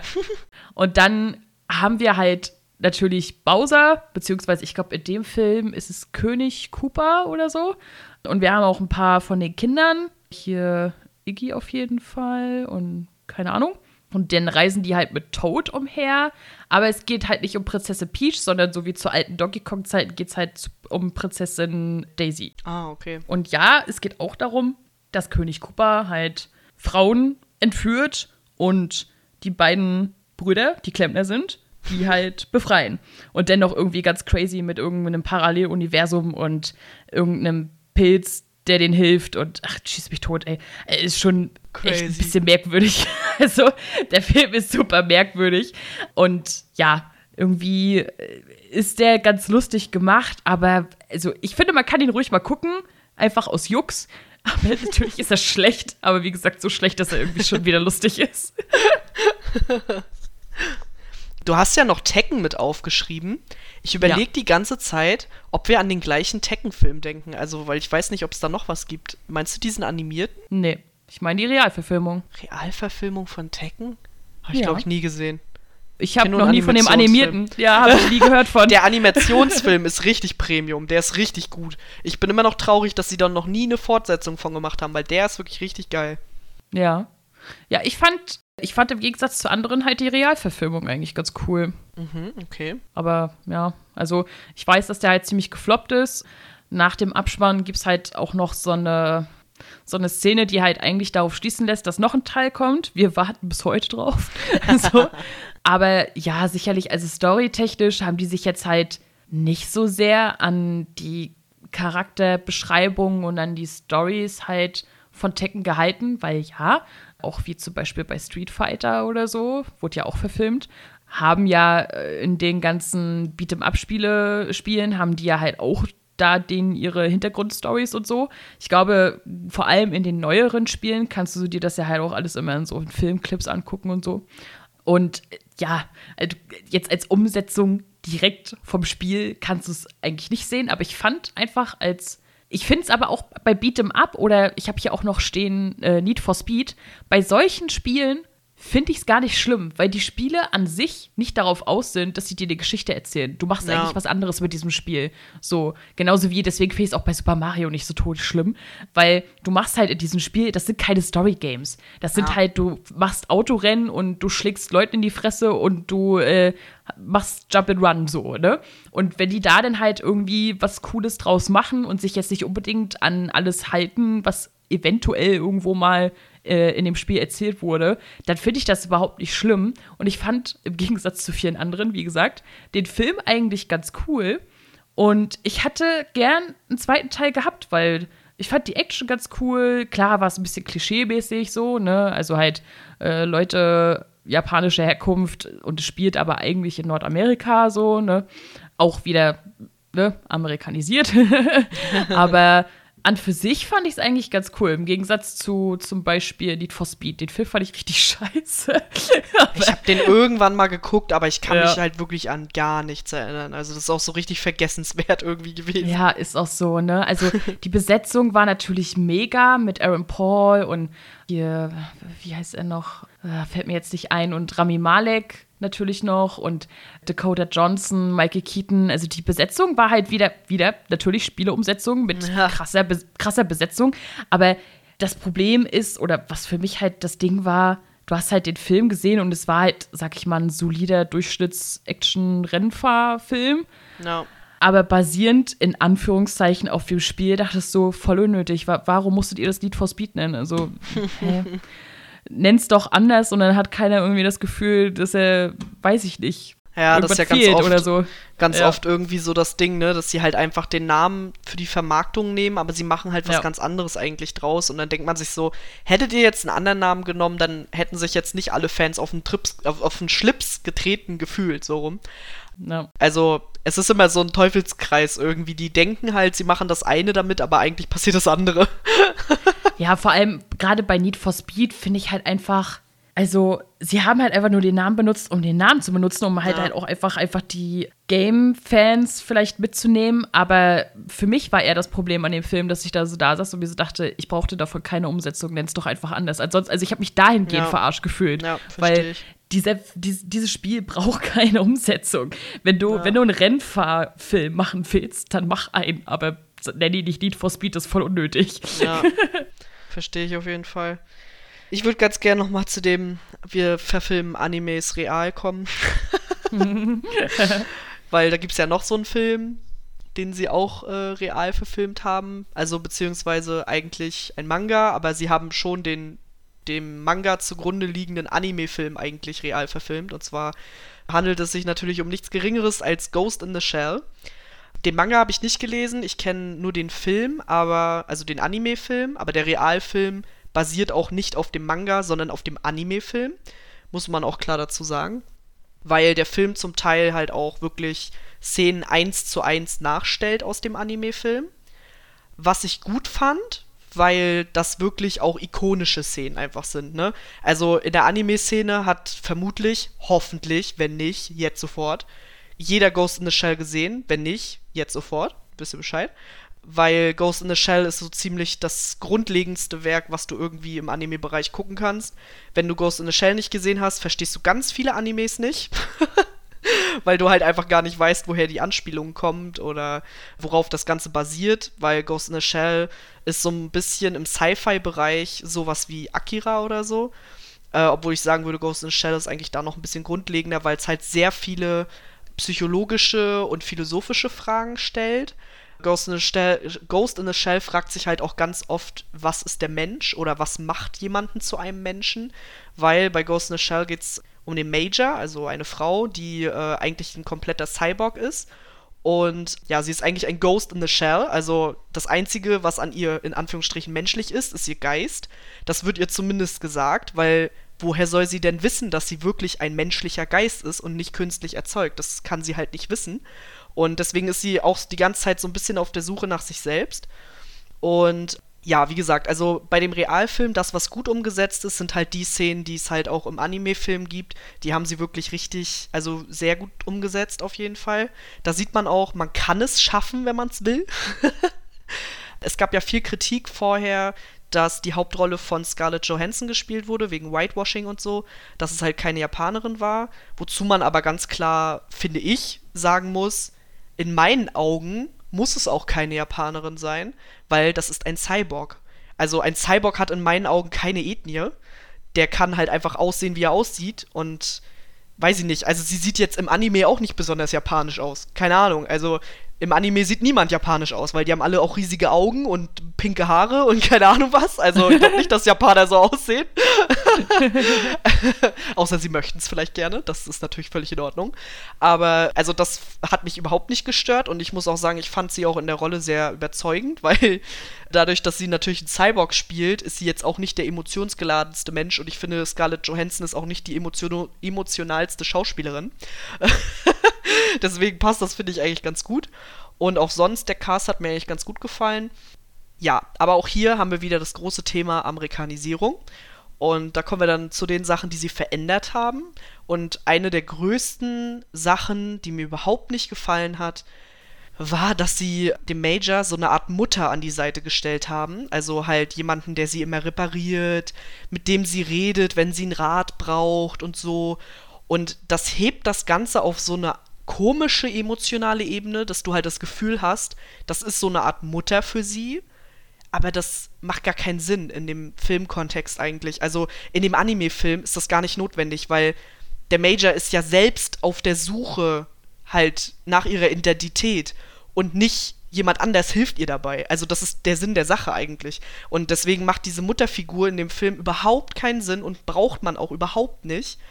Das Problem ist halt bloß, dass die Amerikaner es gerne so einfach wie möglich machen und sie eine Figur brauchen, die uns Zuschauern erklärt, was gerade im Major vorgeht. Und dafür ist diese Figur da. Und das vereinfacht diesen Film enorm, macht ihn aber auch total, ja, nichtssagend eigentlich, weil man halt nicht mehr drüber nachdenken muss. Und das zweite ist, da sind wir wieder bei der Love Story. Leute, was soll ich sagen? Ich liebe Love Stories, aber ich hasse es, wenn man in Stories Love Stories reinschreibt, die keinen Sinn machen und die auch total unnötig sind. Und das wird oh, in diesem Film auch wieder gemacht. Da, also dort taucht eine Figur auf, die gibt es auch im Original, den Puppet Master. Aber hier wird so eine ganz weirde wir sind Kindheitsfreunde und wir lieben uns Story draus gemacht, die eigentlich nicht existiert. Und ich frage mich bis heute, was das soll. Also das soll wahrscheinlich einfach diese Emotionen aus ihr rauskitzeln oder so, keine Ahnung. Es ist halt wirklich, also man muss sich eigentlich die Filme hintereinander angucken, den Anime-Film und den Realfilm, damit man das, glaube ich, versteht, was das mit dieser Story macht. Weil diese komplexe Story, die in dem Anime-Film aufgebaut wird, die du auch erst verstehst, wenn du darüber nachdenkst und wenn du den Film mehrfach guckst, das ist alles weg beim Realfilm und es wird halt zu einem Popcorn-Kinofilm, was prinzipiell natürlich okay ist, aber wenn du halt das Original kennst, denkst du dir halt so, what the fuck. Ihr habt halt aus einer geilen Story einen stinknormalen 0815-Film gemacht. also, wie gesagt, man kann sich den Film auch hier wieder angucken. Man wird ihn wahrscheinlich cool finden. Ich fand ihn an sich auch cool, aber mit dem Wissen, was ich habe, ist es halt einfach, ja, ist halt einfach zu 0815. Ja, habe ich öfter gehört. Also ich habe also ich beide Filme nicht gesehen. Aber ich habe sehr oft gelesen und gehört, dass halt die Leute mit der Realverfilmung gar nicht zufrieden waren. Auch das Whitewashing-Thema habe ich halt viel gehört. Aber klar, verstehe ich, du hättest halt einfach aus Prinzip nicht aufgrund von storytechnisch, sondern aus Prinzip halt eine asiatische Schauspielerin nehmen können. Aber ich sehe es halt auch so ein bisschen wie du. Es ist halt nicht hundertprozentig nötig. Aber ja, ich kann mir schon vorstellen, was du meinst. Also es ist ja gerade halt bei den Ami-Filmen immer so, die sind für Dumme gemacht schon irgendwie so meistens. Ja. Ne? Also ähm, das ist dann schon irgendwie so, ja, sie könnte auch alleine nachdenken. Nein, nein, ich muss das erklärt kriegen. so. Ist einfach so. Aber ja, ich werde es auf jeden Fall mal nachholen und ich glaube, ich werde dann auch einfach dem Rat folgen und erst das eine und vielleicht gleich danach das andere gucken. Und dann bin ich auf jeden Fall mal gespannt, ob ich halt die Anime-Version halt genauso genial finde wie viele andere auch und dann die Realverfilmung genauso schlecht wie viele andere auch. Also da bin ich echt wirklich richtig gespannt, weil ich kann es natürlich jetzt nicht mehr so richtig beurteilen, hm. weil ich es halt einfach schon so oft gesehen habe und auch mir schon so viele Gedanken darüber gemacht habe. Ich weiß gar nicht mehr, wie das nach dem ersten Film gucken war. Ich glaube, ich war nach dem ersten Mal ziemlich verwirrt. Aber ja, also ich kann es wirklich nur empfehlen. Ich kann auch sagen, also den Anime-Film von Ghost in the Shell, das ist auch so ein Film, den kann man auch gucken, wenn man sonst nichts mit Animes zu tun hat. Es gibt mittlerweile auch sehr gut hochgeregelte Versionen, die halt von der Qualität her viel besser sind als früher, also weil der Film hat halt auch schon ein paar Jahre auf dem Buckel. Ich habe da mittlerweile auch eine Blu-ray-Version, die sieht auch viel besser aus als früher. Den kann man sich wirklich sehr gut angucken und das ist halt mal ein Film, wo man wirklich drin ist, sich konzentriert, aufpasst und danach auch noch drüber nachdenkt. Und das mag ich irgendwie immer ganz gerne. Ja. Wo man gar nicht nachdenken muss, ist, glaube ich, bei deinem nächsten Film. ja, also äh, als nächstes steht hier Warcraft. und ich sag mal so, also ich will da gar nicht irgendwie so inhaltlich drauf eingehen, war es jetzt gut oder schlecht zum Spiel, so, weil da ist ja inhaltlich gar nicht viel passiert. Also, ich meine, ich liebe Travis Fimmel, ja, aber nee. Also, da ist schon wieder dieser, dieser Effekt, vor allem dieses, warum verfilmt ihr das? Das passt überhaupt alles hier gar nicht. Und es war irgendwie komplett inhaltslos. Ich rege mich bis heute und ich glaube auch noch eine Milliarde Jahre später über diesen verschissenen Magier auf, weil das einfach der schlechteste Schauspieler aller Zeiten war. Wo haben sie diesen Mann hergeholt? Keine Ahnung. Wirklich. Oh, also ich, so saß, ich saß im Kino und dachte mir so, Alter, wie kann man so schlecht spielen? Also, das geht gar nicht, ne? Ey, wirklich. Äh, nee, das war wirklich schlimm. Also vor allem, weil ja, also der Rest des Films, das ist ja auch wieder so ein Film, den kannst du so an dir vorbeilaufen lassen und im Kino ja. hast du da auch, also es, optisch hast du ja auch deine Freude da dran und so, der sah ja auch gut aus. Und dann kommt dieser, Schau dieser Schauspieler, dieser Magier und du denkst dir so, haben die da eigentlich jemand anders gecastet? Der wurde krank und dann mussten sie den Kameramann nehmen, weil so wirkt das. Keine Ahnung, ey.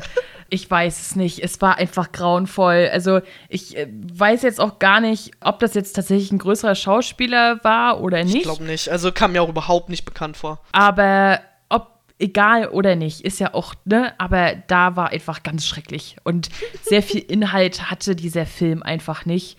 Und. Nee, also manchmal muss man es einfach sein lassen. Leute, wirklich. Lasst es doch einfach manchmal sein. Also, ich fand, es sah gut aus, klar, und sie haben den Tonus Horde gegen Allianz schon rübergebracht. so. Ey, das wäre auch wirklich, wirklich schwierig gewesen, das nicht zu tun. ja. Aber das war es eigentlich auch. ja, ich weiß nicht. Also, ich, ich fand es damals ganz lustig. Das war äh, in meinem zweiten Unisemester tatsächlich.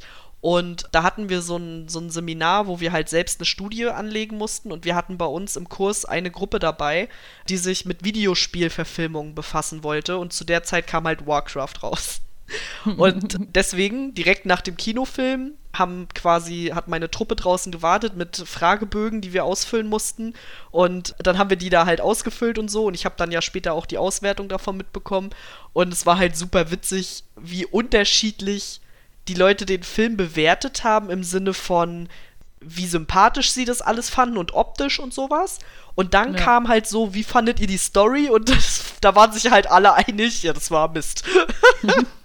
und da war es auch völlig egal, ob man das Spiel kannte oder nicht. Also es waren sich halt einfach alle einig, das ist Mist. ja. Ja, ich. Nee, also. Nee, einfach nein. Einfach nein und damit setzen wir jetzt einen Punkt dahinter. Genau. also ich würde gerne habe ich schon zu Jenny vorher gesagt, ganz allgemein mal was zum Thema Sherlock Holmes sagen, weil, also klar, Sherlock Holmes Romane, die sind halt schon Asbach uralt, die wurden eine Millionenfach adaptiert. Ich habe mal mir einen alten Film angeguckt zum äh, Hund von Baskerville. Meine Güte, das war interessant. Hatte ein bisschen so ARD-Vibes irgendwie so ein bisschen, also so ein bisschen öffentlich-rechtliche Vibes so. Alles sehr ernst genommen, aber gar nicht so gut von der Produktionsqualität. Aber ich mag ja zum Beispiel die Filme mit Robert Downey Jr. sehr, obwohl die gar nicht, also die sind schon relativ weit weg von den Büchern. Ich habe die Bücher halt auch gelesen. Ich glaube fast alle, ich glaube nicht alle. Aber trotzdem mag ich den halt super gerne, weil der für mich am meisten so den Geist von Sherlock Holmes halt rüberbringt, weil Sherlock Holmes ist ja halt schon so ein bisschen so ein Sonderling und ist halt ein Genie, aber auch verrückt. Und dann hast du Dr. Watson, der halt so ein bisschen der, der, der denkende Kopf ist, der so ein bisschen die Moral auch im Hintergrund hat und so ein bisschen ihn versucht so zu bremsen und so.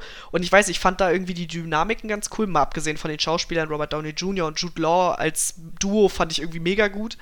Aber ich komme ja zum Beispiel überhaupt nicht an die Serie ran. Also ich weiß, viele finden Sherlock super geil, aber ihr wisst ja auch mittlerweile, dass ich äh, Benedict Cumberbatch äh, Batch nicht so mag. Deswegen kann ich es nicht akzeptieren, dass er Sherlock Holmes spielen soll, den ich so liebe. Und ich kann es auch nicht akzeptieren, dass der Hobbit jetzt plötzlich Jude Laws Rolle hat. Das geht für mich auch nicht. Aber ich weiß zum Beispiel, dass Jenny äh, Sherlock sehr doll mag, deswegen wollte ich dich da auch noch zu Wort kommen lassen. Ja, also ich mag die Filme, aber die Filme sind für mich halt noch mal ganz anders als die Serie. Jetzt kann ich natürlich nicht beurteilen, was davon jetzt in Anführungszeichen besser umgesetzt ist, weil ich halt die Buchvorlagen nicht kenne. Aber ich liebe die Serie. Und äh, im Gegensatz zu dir mag ich ja auch Benedict Cumberbatch sehr gern. so. Und ah, er macht es halt einfach so toll. Also nicht toll im Sinne von der Vorlage, weil ich kenne die Vorlage nicht, aber so wie ich mir halt Sherlock einfach vorstelle, es ist eine komplette andere Sache als Robert Downey Jr., weil ja, also die sind halt auch natürlich einfach komplett anders, ist ja klar. Und es ist halt von den beiden natürlich in die Gegenwart geholt. Also die Stories sind ja alle so in die Gegenwart geholt und sehr britisch. so, ne?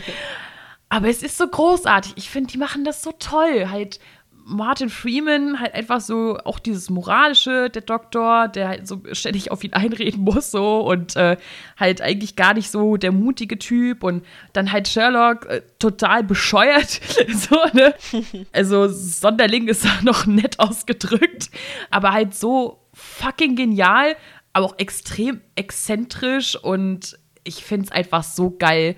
Also ich kann's jeden der nicht Benedict Cumberbatch hasst wie Sau, kann ich es einfach nur extrem naheliegen, das zu gucken, weil es einfach ultra geil ist und ich liebe die Filmmusik und es, äh, also die Serienmusik und es ist halt einfach mega. Also ja. Ich weiß nicht, ich habe auch irgendwie das Gefühl, vielleicht.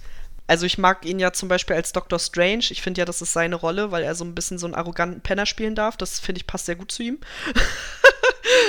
Aber ich habe ja irgendwie so das Gefühl, vielleicht nach dem nächsten Doctor Strange-Film, vielleicht kann ich ihn dann auch besser sehen, so. Vielleicht, wenn ich ihn dann öfter gesehen habe als Doctor Strange, vielleicht kann ich ihn dann generell mir besser angucken. Und vielleicht hm. kann ich mir dann ja auch irgendwann mal Sherlock angucken, auch wenn ich sehr skeptisch bin. Aber ich bin generell halt auch Team skeptisch bei Sherlock Holmes. Immer wenn irgendwo drauf steht, eine Adaption von Sherlock Holmes, bin ich erstmal so schwierig. Ach so, wo mir gerade einfällt, wie fandest du den Film mit Henry Cavill und Millie Bobby Brown? Also den Film an sich fand ich ganz gut, hat mich ganz gut unterhalten, ist halt keine Sherlock Holmes Adaption. Also, Ja, die, nennen, Mhm. die nennen sich halt so, aber das war es halt auch. Also, Ja. deswegen fand ich das jetzt nicht irgendwie, also ich habe das jetzt nicht irgendwie damit verglichen oder so, überhaupt nicht. Aber also ich meine jetzt so, so an für sich die Interpretation der bereits bekannten Charaktere. Ja, also ich fand, ja, ich fand eigentlich so die, die Charakterdynamik ganz cool. Also ich fand es auch gut, dass äh, Sherlock so ein bisschen der, der war, der so auf ihrer Seite steht, weil die beide so ein bisschen, also die, die ähneln sich ja sehr. Und was mich aber extrem gestört hat, war halt der Bruder. Oh Gott, ja. Also, der Bruder taucht in den Romanen nicht so viel auf. Er wird aber, also er wird eigentlich immer so beschrieben, dass er im Grunde genauso genial ist wie Sherlock, aber halt in eine andere Richtung. Also der hat halt ein anderes Denken, das, sein Denken ist halt viel politischer. Ja. Und ich fand das in dem Film einfach zu krass, wie. Also, er wird ja quasi fast schon zum Gegenspieler in diesem Film. Also, Ja. weiß ich nicht, wie er auch. Wie heißt sie denn nochmal? Enola oder so? Ja. Ja, wie er sie halt auch behandelt und so, das fand ich echt ein bisschen drüber irgendwie. Ja. Aber ansonsten fand ich es eigentlich ganz cool. Und ich glaube, vorher waren viele ein bisschen skeptisch so bei Henry Cavill, ob der das hinkriegt. Aber ich meine, also erstmal hatte der jetzt auch nicht so viel Screentime. Und zweitens, weiß ich nicht, fand ich, hat er das auch eigentlich ganz gut gemacht, so, also für die Rolle, die er da hatte. Ja, fand ich auch. Also war natürlich eine sehr lockere Interpretation, ne, weil es ja, Ja. wie gesagt, eher um, um, um sie ging, als um alles andere. so. Und halt die Darstellung von, von Mycroft fand ich halt auch ein bisschen what the fuck. Ja. Ich muss sagen, in der Serie Sherlock hat er halt auch einen sehr großen Anteil. Was ich halt übrigens in der Serie auch noch loben muss, ist einfach die Darstellung von Moriarty. Also, die finde ich halt auch richtig, richtig gut, weil der Schauspieler das einfach so richtig geil, psychopathenböse mäßig rüberbringt. Ah, das finde ich ganz schwierig, ganz schwierig, weil Moriarty ist eigentlich. Eigentlich ist Moriarty die Rückseite von Sherlock Holmes. Also, er ist eigentlich nicht. Er ist eigentlich nicht per se böse. Also, er ist eigentlich. Ja, er ist halt so, als wäre Sherlock Holmes genauso genial, wie er ist, aber würde halt einfach nicht an die Moralvorstellung glauben, so wie sie in der Gesellschaft existieren. Und Ja. äh, deswegen ist Moriarty auch eigentlich so ein guter Bösewicht, weil der halt, er ist nicht per se böse so. Und das mochte Ja. ich auch bei, bei der Adaption mit Robert Downey Jr. zum Beispiel. Ich finde den Schauspieler ja unfassbar. Ich liebe diesen Schauspieler. Ich habe schon wieder seinen Namen vergessen. Aber ich war ja auch super happy, dass er die Hauptrolle in Tschernobyl gespielt hat. Weil Ah ja, ich mhm. den so genial finde. Ich, also, ich finde, der spielt das halt so richtig. Man findet ihn sympathisch, auch wenn er eigentlich böse ist. Und das mag ich an der Figur. Deswegen finde ich es Ja. sehr schwierig, wenn er richtig psychopathisch ist. Ja, ist in der Serie anders. Also Moriarty findest du nicht sympathisch, aber ich finde halt einfach die, wie der Schauspieler an sich diese Rolle Ja. spielt, finde ich halt mega cool. Ja, vielleicht möchtest du ja noch ein, ein anderes Beispiel irgendwie mit reinbringen. Wir haben ja gar nicht mehr so viel Zeit. Aber vielleicht hast du noch irgendwie ein Beispiel, über das du unbedingt noch reden willst. Ja, also ich habe jetzt hier halt noch so ein paar Spielebeispiele, die man gar nicht einfach nur kurz ansteigen kann. Angry Birds, unnötige Verfilmung. Far Cry mit Til Schweiger richtig schlecht. Hitman eigentlich ganz gut, wie ich finde. Pokémon wurde schon so viel ausgeschlachtet, da brauchen wir gar nicht drüber reden, aber die Filme waren cool, die erste Serie auch, der Rest war unnötig. Und Prince of Persia geht so. Aber es gibt ein paar Bücherbeispiele, wo ich halt gerne noch ein bisschen drauf eingehen würde.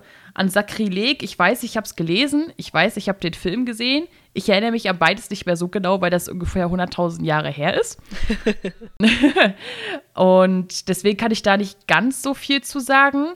Gänsehaut, ich weiß nicht, ob du es damals gelesen und oder geguckt hast Geguckt, ja. Hm. fiel mir halt spontan ein und ich weiß, ich habe sowohl geguckt als auch gelesen und ich fand die Bücher besser, weil die Serie war natürlich sehr kindergerecht. Gut, die Bücher waren jetzt auch nicht unkindergerecht, ne? aber ich fand bei den Büchern hast du halt noch so viel Eigenfantasie benutzen können, dass es halt im Gruselfaktor natürlich, also ich fand's gruselig, so damals. Und ich finde die Serie, dadurch, dass du halt gesehen hast, wie es halt kindgerecht gemacht wurde, war dann irgendwie nicht mehr so gruselig. Okay. Ja, ich kann mich da ehrlich gesagt kaum noch dran erinnern. Das ist einfach zu lange her.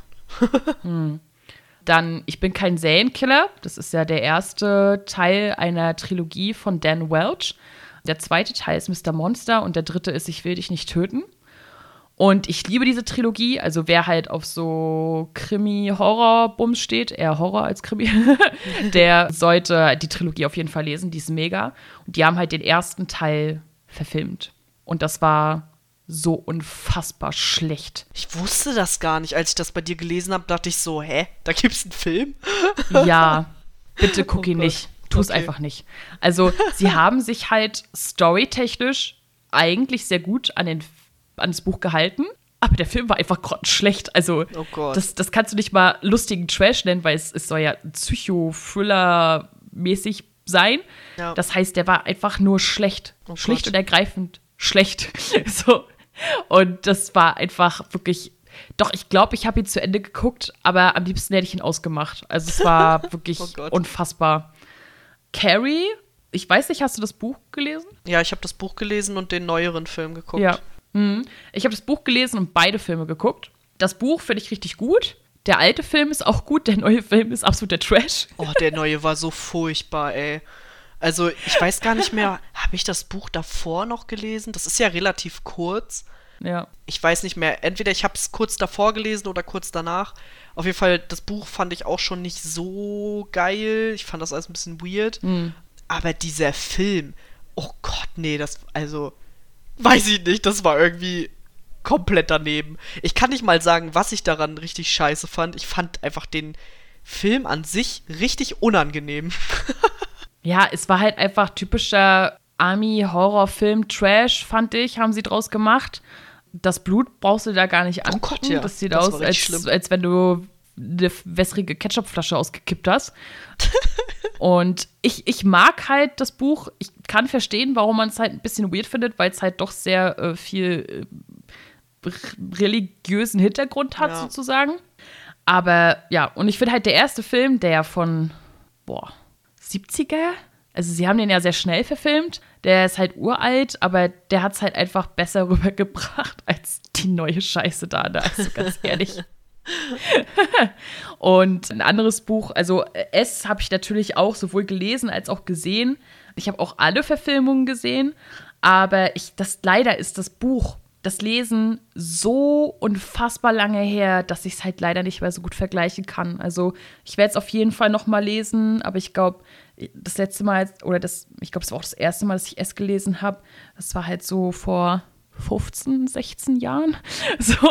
Und ähm, das ist halt ein bisschen zu lange her, als dass ich da groß was zu sagen kann. Aber Shining. Gerade erst auf Twitter schon vorbereitet hierzu Diskussion drüber gehabt.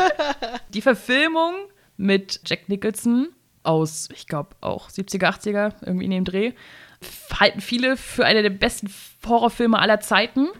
Und Stephen King hasst die Umsetzung ich auch. ich mag sie auch nicht, weil es geht nicht unbedingt darum, dass sie halt ein paar Sachen verändert haben, einfach der Einfachheit, der Einfachheit halber. Statt halt ein Spielplatz mit so großen Figuren, die sich, also so eine, na, so eine Steinfiguren, so eine Steinlöwen, die sich bewegen, haben sie ja dann das Labyrinth dahin gemacht, das Heckenlabyrinth da. Und statt dass halt am Ende das äh, Hotel explodiert, erfriert er ja da in dem Labyrinth und ja, die Änderungen sind schon so ein bisschen, naja, ne? Aber ich fand halt einfach diesen Wahnsinn und das, was in dem Hotel, also vor allem haben sie einfach fast komplett weggelassen, was in diesem Hotel passiert, warum dieser Wahnsinn in Jack eigentlich überhaupt hervorkommt. Weil du merkst, dass er halt ein bisschen bescheuert wird. Ich, aber ich finde halt in der Hälfte des Films äh, hast du irgendwie nur das Gefühl, dass der Typ halt in seinem Buch nicht vorankommt und ein bisschen zu viel trinkt und ein bisschen angepisst ist, dass er jetzt mit Frau und Kind da in dem Berg eingeschlossen ist. Und nicht wirklich, dass er halt wahnsinnig wird, weil er halt die ganze Zeit, also im Buch findet er Papiere und hat Visionen und keine Ahnung was von dem Hotel, was da alles passiert ist. Und da wird auch viel mehr über die Geschehnisse im Hotel erzählt und viel mehr, was da so umhergeistert.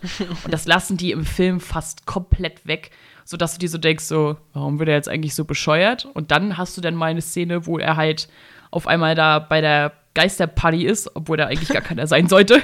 so. Und deswegen kannst du meiner Meinung nach gar nicht richtig nachvollziehen, warum er halt so wird, wie er wird und dann kom komplett auf einmal ausrastet. Ja, ich weiß nicht. Also den Tonus des Buchs der wurde nicht eingefangen. Es tut mir leid. Also, keine Ahnung. Ja, ach, ist ja manchmal so einfach, ne? Also, ich weiß nicht, ich glaube, man kann auch einfach nicht jeden dieser Classics, sag ich jetzt mal, gut finden. Vor allem finde ich auch, dass es ganz oft auch drauf ankommt, wann man den sieht, mit welchem mhm. Hintergrundwissen man den sieht. Also mir passiert es ja auch super häufig, dass ich ältere Filme jetzt gucke und ich halt einfach schon tausend bessere Filme gesehen habe, aber damals gab es die nicht. Weißt du? Da war das der Shit. Da war das der Shit, genau. Da war das äh, der coolste Horrorfilm aller Zeiten dann. Und jetzt gibt es aber vielleicht Sachen, die besser sind oder man hat eben die Bücher gelesen oder so. Und dann, ja, dann wird es halt doch nicht mehr so gut. Und nur weil etwas dann halt extrem gefeiert wird, heißt das halt ja nicht, dass man selber das auch gut finden muss. Ja. Deswegen finde ich das. Finde ich es eigentlich ganz cool, dass man da so drüber diskutieren kann. Also, dass es halt Leute gibt, die die den Film gut finden, Leute, die das Buch dann auch scheiße finden. und ja, ist halt so, ne? Also. Ja. Als allerletztes Beispiel, was ich noch aufgeschrieben habe, wollte ich halt unbedingt noch über Orange is the New Black reden, weil das ein Beispiel ist, wo ich erst die Adaption gesehen habe und dann die Vorlage lesen wollte. Ich habe halt erst die Serie gesehen und die mag ich sehr gern. und äh, dann, ich wusste ja, dass es halt auf äh, so einen ja, so biografischen Roman von Piper Kerman basiert. Und dann wollte ich halt das Buch lesen. Und als die Serie zu Ende war, ich hatte das Buch schon zu Hause, aber ich wollte erst die Serie komplett gucken, weil sonst hätte ich mich verwirrt. so. Und als die Serie zu Ende war, habe ich das Buch gelesen. Und das Buch ist natürlich, ja, sehr viel kürzer. Also, die haben sich natürlich in der Serie sehr viel ausgedacht. Und die Serie, also, nee, das Buch behandelt maßgeblich, was halt in Staffel 1 gezeigt wird.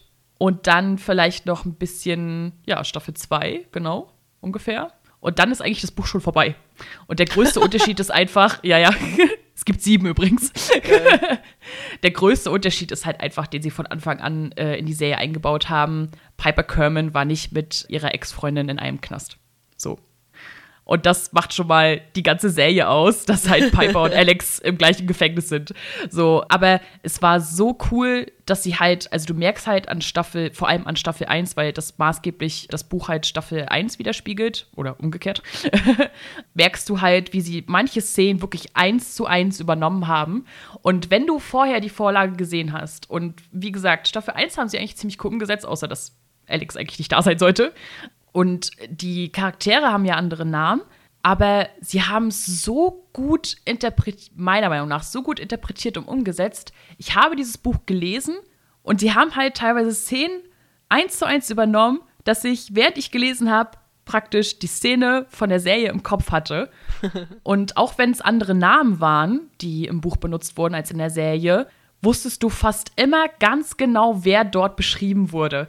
Und das fand ich so cool und es hat mich wirklich gefreut, dass ich halt, auch wenn es recht kurz war und wenn es halt auch nur wenig von der Serie erzählt war sozusagen, weil die halt viel, da vieles anderes gemacht haben, fand, bin ich so froh, dass ich halt die Buchvorlage noch mal gelesen habe, weil es einfach richtig cool war, so so vieles wiederzuerkennen und zu wissen, okay, sie haben halt ihre eigene Interpretation und viel mehr draus gemacht, aber das, was halt grundlegend vom Buch da war, haben sie eigentlich auch ganz gut umgesetzt. Ja, das ist doch super. Also so soll es doch sein, würde ich sagen. Also um noch ein paar Beispiele von mir zu nennen, ich hatte noch auf dem Zettel ein ganzes halbes Jahr. Da habe ich den Roman gelesen. Der ist ja von, oh, keine Ahnung, wie man ihren Namen ausspricht, Jojo Moi, Moyer, ich habe keine Ahnung. Ich weiß nicht mal, wo die herkommt, die Frau oder der Mann. Ich habe keine Ahnung. Auf jeden Fall geht es ja um einen jungen Mann, der durch einen Unfall beim Extremsport so krass verletzt wurde, dass er dann halt komplett. Ich weiß gar nicht, ob man das noch querschnittsgelähmt nennen kann. Der kann halt gar nichts mehr machen. Der kann nur noch in seinem Stuhl da sitzen. So. Und naja, auf jeden Fall kommt dann halt ein Mädel in sein Leben, die soll ihn halt pflegen, ist aber eigentlich gar keine Pflegerin, die bemitleidet ihn aber auch nicht so sehr und das findet er ganz gut. Und der Film heißt ein ganz halbes Jahr, weil er möchte nur noch ein halbes Jahr leben. Dann möchte er sich in eine Klinik begeben, die ja quasi dein Leben beendet. also in der Schweiz ist ja aktive Sterbehilfe erlaubt. Und ja, darum geht es in dem Film, dieses halbe Jahr quasi zusammen zu verbringen. Und es ist halt eine Love Story.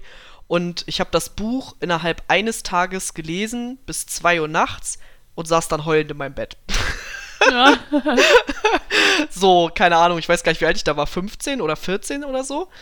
Und wenige Jahre später kam dann natürlich eine Verfilmung raus und ich habe mich sehr, sehr lange vor dieser Verfilmung gesträubt, weil ich fand, dass die Schauspieler nicht dazu gepasst haben. Ich weiß gar nicht mehr, wer der männliche Part war, aber die weibliche Schauspielerin war halt Emilia Clark und irgendwie hat die so überhaupt nicht in mein Bild gepasst, was ich die ganze Zeit halt vor Augen hatte, äh, als ich das Buch gelesen habe. Aber ich habe den Film dann irgendwann nachgeholt und ich muss sagen, also der Film ist eigentlich schon eine ganz gute Adaption. Der macht schon vieles richtig und er macht auch schon vieles wie, im Buch. Er ist aber natürlich nicht so tiefgründig, logischerweise. Wie gesagt, man kann nicht in die Köpfe der Charaktere reingucken, ist auch hier wieder ein großes Problem. Aber was für mich das Hauptproblem war, war halt das Ende, weil es halt einfach für mich nicht so emotional war wie im Buch. Und das lag nicht daran, dass ich das Ende schon kannte, sondern das lag daran, wie es halt gemacht war.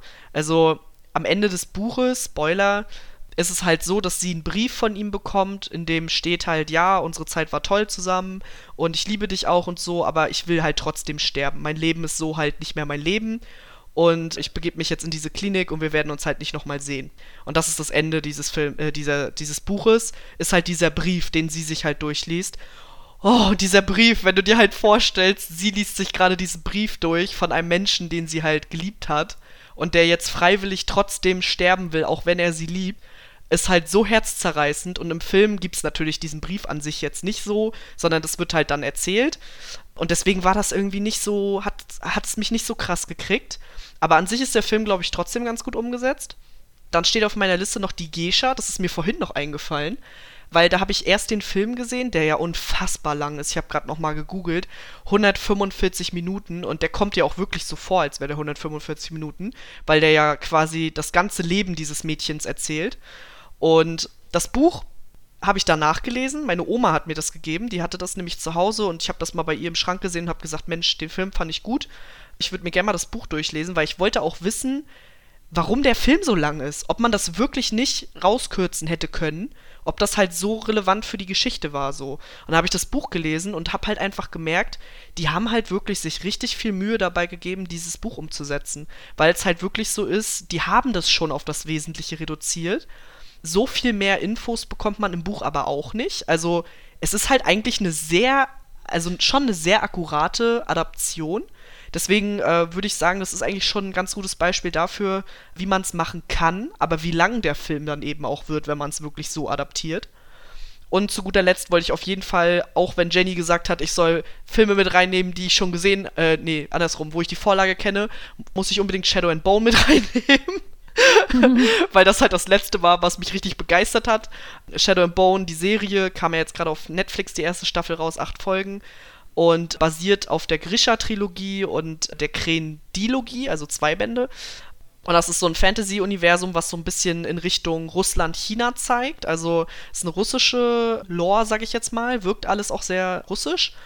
Und das ist halt mal was ganz anderes als dieses ganze, wir sind britisch oder wir sind amerikanisch und die Effekte sind richtig gut geworden. Ich habe das Gefühl, ich konnte jetzt in der ersten Staffel schon mal so die Charaktere kennenlernen. Ich hoffe wirklich, dass Netflix weitermacht. Bisher kommt die Serie ja sehr gut an und stand jetzt auch länger auf Platz 1 bei Netflix. Also ich hoffe es wirklich.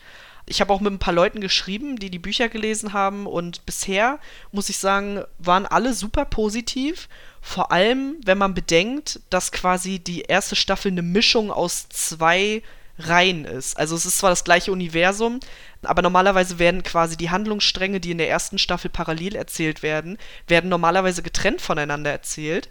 Aber in der Serie macht es total Sinn, dass es parallel erzählt wird, weil es wird quasi von zwei Gruppen erzählt, die dann aber aufeinandertreffen und diese Parallelerzählung ist total spannend, weil eigentlich beide Gruppen interessant sind.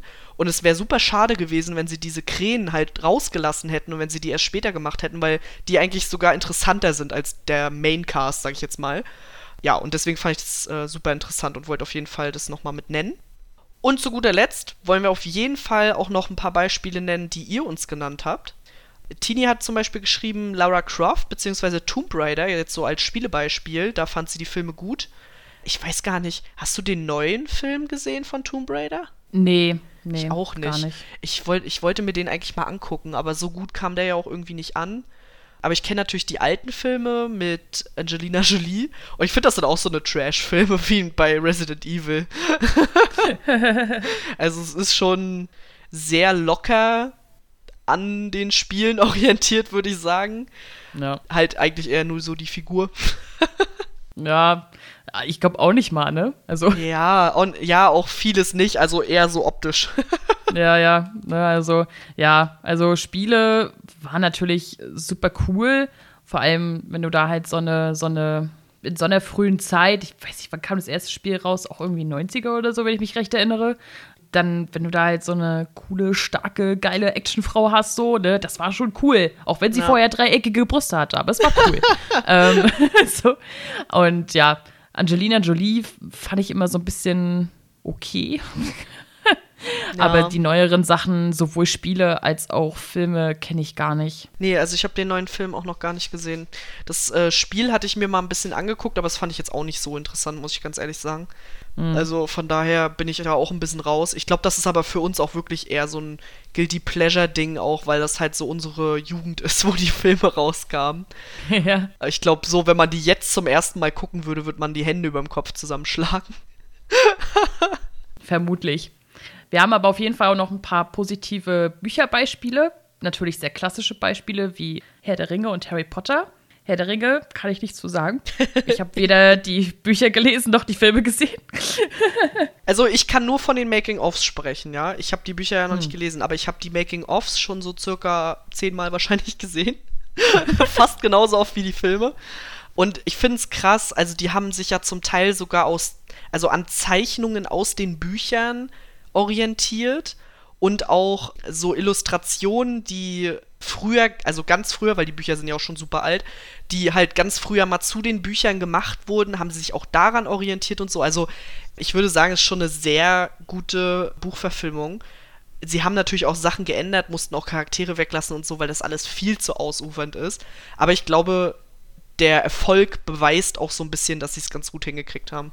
Ich wollte gerade sagen, ne? Also ich habe bisher von jedem Menschen gehört, dass die Filme besser sind als die Bücher, weil der Film oder die Filme halt das, was in den Büchern beschrieben wird, wohl so perfekt umsetzt, dass du halt natürlich lieber die Filme guckst. Ja, verstehe ich. Ne? Also, ja.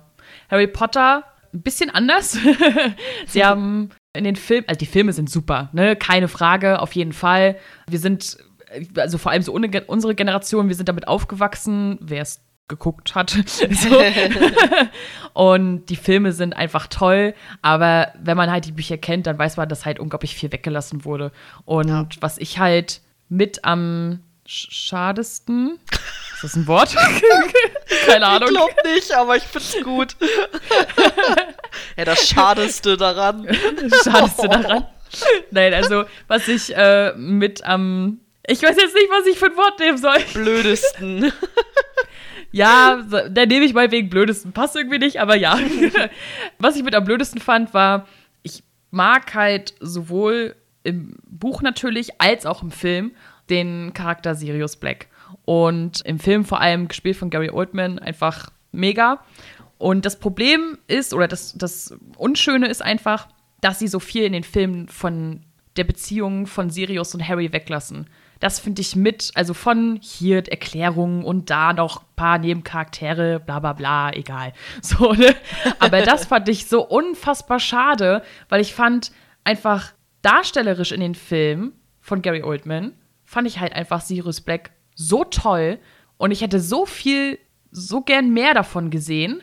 Und sie haben halt so unglaublich viel weggelassen, was halt eigentlich in, im, im vierten Teil halt noch vorkommt, hier Feuerkelch. Ja. Und das fand ich halt so schade eigentlich. Also, ja. Das ist voll spannend, weil ich gucke aktuell von Moviepilot jeden Sonntag gibt es ein Video zu Harry Potter, weil Eve hat noch nie in seinem ganzen Leben Harry Potter geguckt.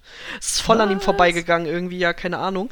Und er schaut jetzt halt jede Woche einen Harry Potter-Film und macht dann eine ausführliche Review dazu. Und das ist super interessant, das von jemandem zu hören, der noch nie in seinem ganzen Leben Harry Potter gesehen hat und halt schon auch älter ist als wir so, weißt? Das mhm. finde ich super spannend, weil er hat genau das gleiche halt mit Sirius Black halt auch gesagt und mir ist das vorher nie aufgefallen. Also ich habe das halt immer so hingenommen, dass er halt nicht so viel Screentime Time hat, obwohl ich ihn auch mag. Aber ich habe mir eigentlich nie Gedanken darüber gemacht, ob er vielleicht in den Büchern ein bisschen mehr präsent ist, sage ich mal. Ja. Und er meinte halt auch so, dass er mit seinem Kumpel darüber geredet hat, der halt auch die Bücher kennt und der auch meinte, es ist so schade, dass Sirius Black halt so ein bisschen in den Hintergrund gerückt ist und seine Beziehung auch zu Harry.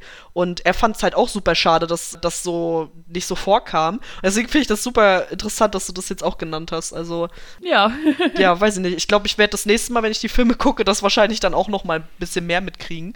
Ja, Tini hat zum Beispiel auch noch The Witcher genannt, was natürlich auch, also hätten wir natürlich auch noch mit reinnehmen können. Hm. Sowohl wegen der Bücher als auch wegen den Spielen und dann kam ja die Serie. Also das ist ja quasi die Adaption in der Adaption. ja. ja, also aus meiner Perspektive, ich kenne ja die Bücher noch nicht, möchte die aber auch gerne noch lesen. Ich kenne zum Teil den, das dritte Spiel, oder kenne ich es ganz? Ich weiß es gar nicht, ob ich es jeweils ganz geguckt habe. Aber auf jeden Fall kenne ich davon einiges. Und halt die Serie. Und ich mochte die Serie sehr gerne, auch wenn es jetzt nicht die beste Serie der Welt ist. Aber ich fand die erste Staffel ziemlich cool und ich freue mich auch auf die zweite. Deswegen würde ich auch sagen, das ist auf jeden Fall ein positives Beispiel. Ja, also ich habe die Bücher auch nicht gelesen. Ich weiß viel davon, aber ich habe sie nicht gelesen. Haha. Ich habe meine eigenen persönlichen Quellen. so. Und, ähm, und ich äh, weiß, dass sie es ganz gut umgesetzt haben. Natürlich haben sie halt die ganze Reihenfolge komplett umgeworfen, indem sie halt in der ersten Staffel halt erstmal alle Backstories erzählt haben, was ich sehr gut fand, damit du also ja, hat ein bisschen irritiert, weil das verschiedene Zeiten sind, denen ihre Hintergrundstories. Aber an sich fand ich es halt cool, weil sie halt, und deswegen musste ich vorhin, als du über Shadow and Bone geredet hast, irgendwie auch an The Witcher denken, weil sie erst halt so alles erzählt haben bis zu dem Punkt, wo die halt zueinander führen, die Charaktere. Ja. Und das fand ich halt super cool, weil, ja, zum Beispiel die Story von Jennifer wird halt erst, ich glaube, in Buch drei oder vier, soweit ich mich erinnere, halt erzählt. Und deswegen fand ich halt die Umstellung eigentlich ziemlich cool. Ich liebe Henry Cavill, ja, tue ich. und, ähm, und die Spiele kenne ich auch maßgeblich Teil 3, ein bisschen 1 und 2, aber maßgeblich Teil 3, was ja halt auch noch mal was anderes ist. Aber eigentlich ist es eigentlich alles sehr cool umgesetzt. Und The Witcher wurde auch mehrmals genannt von euch. Also. Ja. ist ja auch ein aktuelles Beispiel, weil ja dieses Jahr auch dann die zweite Staffel noch rauskommt. Ja. Ja, Game of Thrones ist natürlich auch noch ein extrem interessantes Beispiel. Vor allem, weil da ja auch die Bücher anders sind. Ich habe schon mit mehreren Leuten mich darüber mal unterhalten, so. Die Bücher gehen ja zum Teil mit Charakteren ganz anders um. Also Leute, hm. die in der Serie sterben, die leben eigentlich in der, im Buch noch und andersrum. Deswegen finde ich das eigentlich auch ganz spannend. Ich würde die Bücher auch super gerne mal lesen, aber what the fuck, wer hat sich ausgedacht, dass die so dick sind? Also das. Ja. Das ist schon ein bisschen belastend auf jeden Fall. Und ja. vor allem habe ich auch richtig Angst, ich lese die dann, ich quäl mich da durch, diese dicken Schinken zu lesen und dann sagt sich George R. R. Martin so, ey, fickt euch, ich schreibe die nicht zu Ende. Boah, ey, der wäre ich richtig angepisst, ne? Also echt. Deswegen ich, habe ich richtig Schiss vor, dass der. Oder er stirbt vorher oder so. Hätte ich richtig Boah, Angst vor. Bloß nicht. Also, ja, Chris hat halt Game of Thrones genannt. Und er hatte, ich erinnere mich halt, er hatte halt geschrieben, Game of Thrones halt kann er weder im Positiv noch als negatives Beispiel einordnen, weil sie es halt in den ersten Staffeln sehr gut umgesetzt haben und danach halt natürlich nicht mehr so. No. Ich will auf jeden Fall die Bücher auch noch lesen. Meine Oma liest gerade die Bücher, haut sie letztens Ach, so raus, ne? Ja, als wir zu Ostern da waren, da sagt sie halt so, ja, ich lese übrigens gerade Game of Thrones. Und ich so, und sie findet das total geil, ne? Sie ist da richtig intuit. Und cool. äh, das Lustigste war, sie erzählt mir das und ich so, ah, ja, cool, ne? Und mein Opa so, soll da nicht eigentlich auch mal eine Serie oder sowas zu kommen? Dein Opa ist gerade aus der Vergangenheit hierher gereist. Und ich so, Opa, die Serie gab's schon, die ist schon zu Ende. Geil. ah, schön, ja. Das war Aber vielleicht hat er ja auch das mit dem Spin-off mitbekommen, weil da gab es ja jetzt die Tage neue Bilder. Nein, ich glaube nicht. Ich glaube auch nicht. Ja, also es gibt ja viele so eine größeren Reihen und Serien so, ne? Eine davon ist ja, ja zum Beispiel auch Tribute von Panem.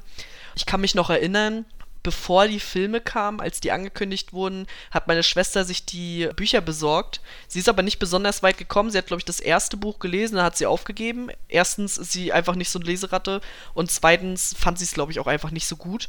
Und äh, es hatten auch mehrere Leute irgendwie geschrieben, dass die Bücher gar nicht mal so gut sein sollen, aber der ein oder andere fand es dann doch ganz gut. Und die Umsetzung soll relativ frei am Anfang sein und dann, ach, keine Ahnung, ich weiß es nicht. Also irgendwie korrelieren da Film und Bücher auf jeden Fall.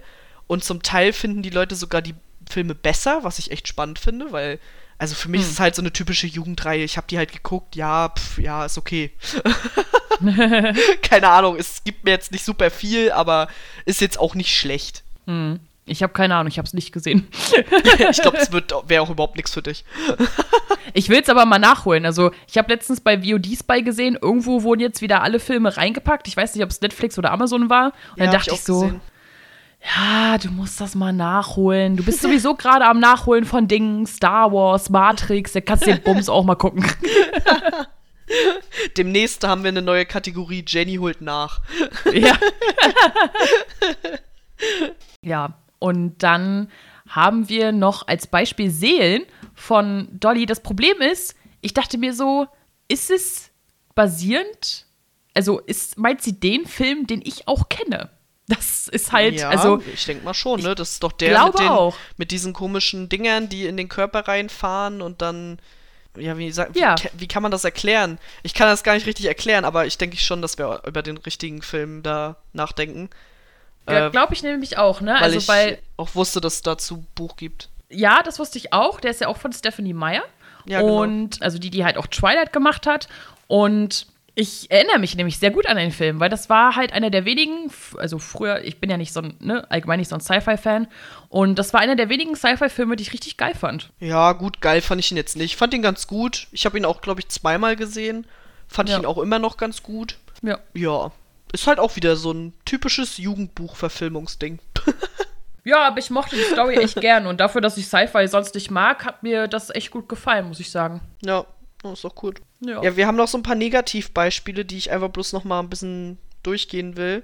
Und zwar Aragon natürlich. Also ja, mhm. ich glaube, wir haben alle Aragon gesehen. Also zumindest ja. alle, die so ein bisschen in unserem Alter sind, haben Aragon gesehen. Alle anderen haben vielleicht Glück, dass sie zu jung sind.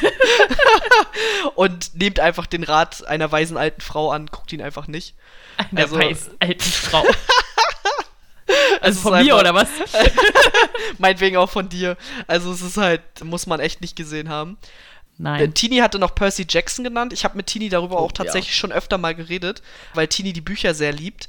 Und ja, Percy Jackson, das habe ich auch nie verstanden, dieses Mysterium der Filme. Also, ich habe den ersten und den zweiten, glaube ich, gesehen und ich fand die so furchtbar einfach nur. Ja. Und Tini meinte auch, dass da super viel verändert wurde. Zum Teil sind die Charaktere auch komplett, also vom Alter her macht es auch gar keinen Sinn und so. Also, keine Ahnung. Die ersten Bücher sind ja auch noch eher so für Kinder und dann wird es ein bisschen spezieller irgendwie. Deswegen kann ich auch total nachvollziehen. Ich glaube auch, also ich habe noch nie jemanden gehört, der die Bücher gelesen hat, der die Filme dann auch geil fand. Zickzack hatte noch S genannt, haben wir ja vorhin schon mal angeschnitten. Jenny hat ja die Bücher gelesen, ist aber schon ein bisschen länger her. Ich fand den Film von 2017, also den ersten Teil sozusagen, den sie neu gemacht haben, fand ich ganz gut. Den zweiten mochte ich auch. Weiß ich nicht. Wahrscheinlich, wenn man das Buch gerade vorher gelesen hat, dann, ja, vielleicht ist es dann Müll, aber keine Ahnung. Ich habe das Buch halt nie gelesen, deswegen kann ich dazu ehrlich gesagt nicht wirklich was sagen. Wozu ich was sagen kann, ist Shadowhunters. Leute, lasst es einfach. Ganz ehrlich. Das steht auf meiner Watchlist. Oh ja, Jenny, guck's unbedingt. Dann können wir darüber reden.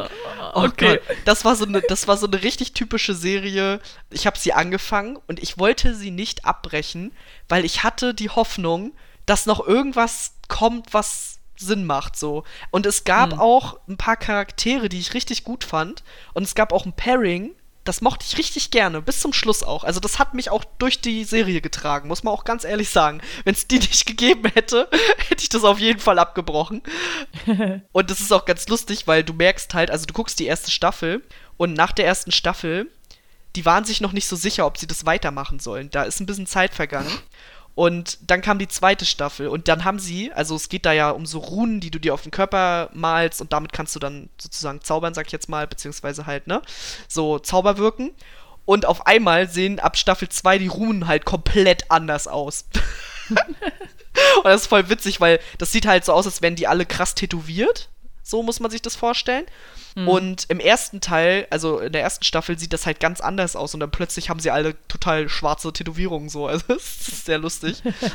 ja, das hatten Nightingale und Metal Dango halt noch genannt. Und da musste ich sehr schmunzeln, weil, keine Ahnung. Ich glaube, das ist aber auch ein bisschen so ein Guilty Pleasure-Ding. Also ich habe halt die Bücher nicht gelesen, aber die Serie kannst du halt wirklich nicht ernst nehmen. Und du solltest sie auch wirklich nicht ernst nehmen, weil ansonsten schaffst du es nicht durch. Okay. Ja, und zu guter Letzt hat Alaurus äh, mir noch eine sehr ausführliche, lange äh, Nachricht geschrieben. Danke dafür nochmal. Wir konnten gar nicht alles hier aufnehmen, aber ein paar Sachen sind ja auch mit drin gelandet, die du auch aufgezählt hast. Der hat halt noch Narnia genannt, weil äh, er meinte halt, die Bücher sind eigentlich super kindlich und super harmlos und eher so in die mhm. biblische Richtung und so. Und ich dachte mir so, was, die Filme sind doch ganz anders. Ja. also ich fand die Filme ich habe ja letztens gerade noch mal die ersten zwei oder drei gesehen und ich fand die ganz schön, also gerade am Anfang war es ganz schön düster, muss ich sagen. Ja, auf jeden Fall. Also mit ja. dem Löwen auch das und so, das war schon ganz schön. Und auch die Hexe ist natürlich ultra gruselig. Tilda Swinton, ey. Die hat halt drauf, die sieht halt gruselig aus, einfach die Frau. Ja. Und ja, da, das fand ich sehr interessant, dass äh, da die Bücher so anders sind. Also er fand die Filme da tatsächlich auch besser. Das fand ich sehr spannend. Ja. Also ich habe mir halt zwischendurch doch so beim Erzählen gedacht, so, wow, du hast echt so viel vergessen. Also dir fällt dann nebenbei so ein, so, ah, scheiße, was ist eigentlich mit Pers, ich liebe dich? Oh, hast ja, du auch stimmt. gelesen und gesehen? Was ist mit unglaublich vielen Nicholas Sparks Verfilmungen, oh die du gelesen ja. und gesehen ja, hast? Aber ja, da sind die Sachen meistens immer ganz gut umgesetzt, weil das, die Bücher sind schon recht romantisch amerikanisiert. Also von daher macht es Bin da immer nicht so einen großen Unterschied. Bin ich komplett anderer Meinung. Echt? ja, komplett. Ich fand fast alle richtig schlecht. Echt? Ich habe immer das Buch zuerst gelesen und ich fand die Bücher immer total emotional und ich war immer total dabei und habe geheult und keine Ahnung was. Und dann kam der Film und total unemotional, die total falschen Schauspieler ausgewählt mega viel, was emotional war, weggelassen. Also ich fand die meisten Filme richtig übel. Also ich habe Safe Haven gelesen und gesehen und den fand ich gut. Den habe ich abgebrochen, den Film. und ich bin ja kein Fan von Romantik-Bums, aber Wie ein einziger Tag ist einer meiner Lieblingsfilme. Ja, den fand ich tatsächlich auch gut. Also da fand ich den Film auch sehr gut. Und PS, ich liebe dich mag ich auch voll gern. Ja, den mag ich auch. Aber danach, ja. alle anderen Filme finde ich scheiße. Da gab es ja noch zum Beispiel den mit Zac Efron, ganz furchtbar. Ja, gut, den kenne ich nicht. Weiß jetzt nicht, The Lucky One, glaube ich, oder so. Das habe ich halt nicht gelesen und gesehen. Ich habe, glaube ich, nur die beiden, die ich gerade erwähnt habe, gelesen und gesehen. Ja, ich habe noch alle anderen gelesen. Ach so. wow. Also, außer ich weiß nicht, ob da jetzt neuer, Neueres irgendwie noch gab oder so, die dann nicht mehr. Ja. Also, ich lese ja schon eine Weile keine Romane mehr. Aber so bis vor, keine Ahnung, bis vor acht Jahren oder so habe ich halt alle gelesen. Okay. Weil meine Mutter hat die halt alle gelesen und ich habe die dann immer gleich ja. mit verschlungen. Und die lies, lesen sich ja meistens auch relativ schnell. Ja. Ja. aber da fand ich die meisten Verfilmungen einfach nicht so gut. Aber ist halt auch einfach Geschmackssache und vor allem bei mir lag es halt wirklich daran, dass mich die Bücher so krass mitgenommen haben und dann die Filme halt überhaupt nicht und dann ist man natürlich enttäuscht. Ja, klar. Klar, ja. Verstehe ich. Aber so insgesamt fand ich eigentlich, hatten wir heute eine ziemlich gute Mischung mit dabei, so. Ja, sehr viele schlechte Spiele. Ja, leider. Deswegen, wir plädieren hier nochmal für gute Spieleumsetzungen. Es erwartet uns ja auch noch eine Last of Us-Serie. Ich bin ja sehr gespannt, was das wird. genau, ne? Also, Spieleumsetzung, macht sie gut, macht sie nicht zu Hollywood-mäßig, lasst die Finger von Realverfilmung von Manga Anime. ja, oder, oder beschäftigt euch halt. Also ich finde generell, man sollte sich einfach mit dem Material beschäftigen, egal ob bei Spielen ja. oder bei Anime. Man muss sich mit dem Kern auseinandersetzen und man sollte nicht zu doll versuchen, das in ein anderes Gerüst reinzupressen. Das ist, geht halt einfach nicht. Ja, definitiv, auf jeden Fall.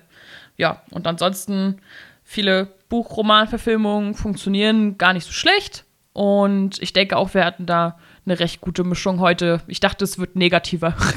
ja, habe hab ich auch erst gedacht. Aber es gibt doch tatsächlich relativ viele, gerade so von den älteren Sachen auch, die eigentlich ganz gut gelungen sind, finde ich. Und man merkt ja auch, das ist ja unerschöpflich. Man kann ja immer irgendwas verfilmen oder in Serie ja, bringen. Das heißt, es wird uns da auch noch ganz vieles erwarten, auch gerade jetzt mit Netflix. Netflix hat ja auch ganz viele Lizenzen gekauft. Im Comic-Bereich ja. ja. auch zum Beispiel ganz viel. Deswegen äh, erwartet uns da auf jeden Fall noch eine riesen Flut an Sachen. Und ich bin mal gespannt, was wir da noch alles so zu sehen kriegen. Ja, auf jeden Fall. Also Comic ist halt auch nochmal so ein Riesenthema. Da brauchst du nur das ganze Marvel DC-Franchise nehmen. ja. Und halt auch so ganz, ganz alte klassische Sachen wie Dracula und Frankenstein, die halt von 1811 sind, die halt jetzt schon 100.000 Mal verwendet wurden. Also da ist, glaube ich, die Liste endlos. Aber wir haben eine gute Mischung gehabt und natürlich sagen wir euch jetzt auch noch, worum es das nächste Mal geht, denn das nächste Mal, Leute, pass auf, werdet ihr auf YouTube ein Video sehen. Oh mein Gott. Oh mein Gott. Ein Video. Ihr müsst euch uns nicht anhören, ihr müsst euch uns auch noch angucken. Geil. Mega. Und das in der Pandemie, da zeigen wir uns. Da könnt ihr mal sehen, wie weit der Verfall schon fortgeschritten ist. Genau, wie viel wir uns angefressen haben und wie schlecht die Haut ist und keine Ahnung, ihr seht alles. Und ungefiltert. Genau, ungefiltert. Und was könnte man besser machen für das erste Video als Essen? Wir haben ja schon öfter mal durchblicken lassen, dass wir ganz gerne essen, deswegen passt das, glaube ich, ganz gut.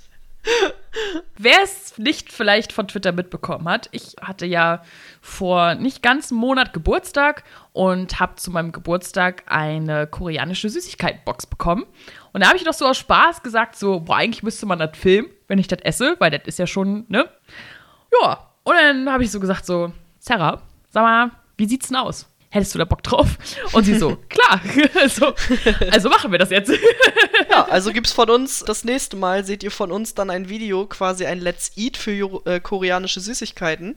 Ja. Und ja, wir sind schon super gespannt. Also unsere, unser Pfingsten wird fett auf jeden Fall. ja. Und sehr süß. Genau. Das heißt, nächstes Mal kein Podcast, sondern ein Video. Wir hoffen natürlich, dass ihr das cool findet. Ihr müsst jetzt natürlich im Vornherein nicht so viel dazu schreiben. Wir müssen im Vornherein nicht so viel dazu machen. Wir müssen einfach nur uns Eintrag äh, treffen und essen, genau. Und äh, hoffentlich ist das cool für euch, halt auch mal sowas zu sehen. Und ja, da freuen wir uns auf jeden Fall, oder ich freue mich auf jeden Fall richtig drauf. Ja, ich auch, auf jeden Fall. Also bin mal sehr gespannt, was äh, wir uns da kredenzen. ja. Und ob das alles nur ekelhaft süß ist und komisch schmeckt, ich weiß es nicht. Ja, ich hoffe nicht. ja, auf jeden Fall könnt ihr euch darauf freuen. Äh, schreibt uns auch gerne, äh, ob ihr da Bock drauf habt. Keine Ahnung, vielleicht sollen wir ja nebenbei noch irgendwas erzählen oder so. Wenn wir denn schon mal vor der Kamera sitzen, könnt ihr uns gerne schreiben auf Social Media, auf Twitter oder auf Instagram oder eben auch hier in den Kommentaren. Und wenn ihr noch irgendwas loswerden wollt zum Thema Adaption, könnt ihr uns das natürlich auch super gerne schreiben. Jenny hat ja schon gesagt, es gab ja schon ein paar Diskussionen, was, was super cool war. Könnt ihr uns immer gerne schreiben, haben wir immer Bock drauf. Und ja, das war's dann auch schon wieder für heute. Ist auch schon wieder ganz schön spät geworden und ist auch schon wieder ganz schön lang geworden. Deswegen würde ich sagen, verabschieden wir uns für heute. Und ich sag mal, macht euch noch einen schönen Tag, macht euch ein schönes Wochenende, wann auch immer ihr das hört. Und ja, wir hören uns, würde ich sagen. Nein, wir sehen uns. Ah, wir sehen uns. Wir sehen uns ja sogar. Oh mein Gott. Wir sehen oder, uns. Oder ihr seht uns zumindest. Ja. genau. Also dann bis zum nächsten Mal. Tschüss. Tschüss.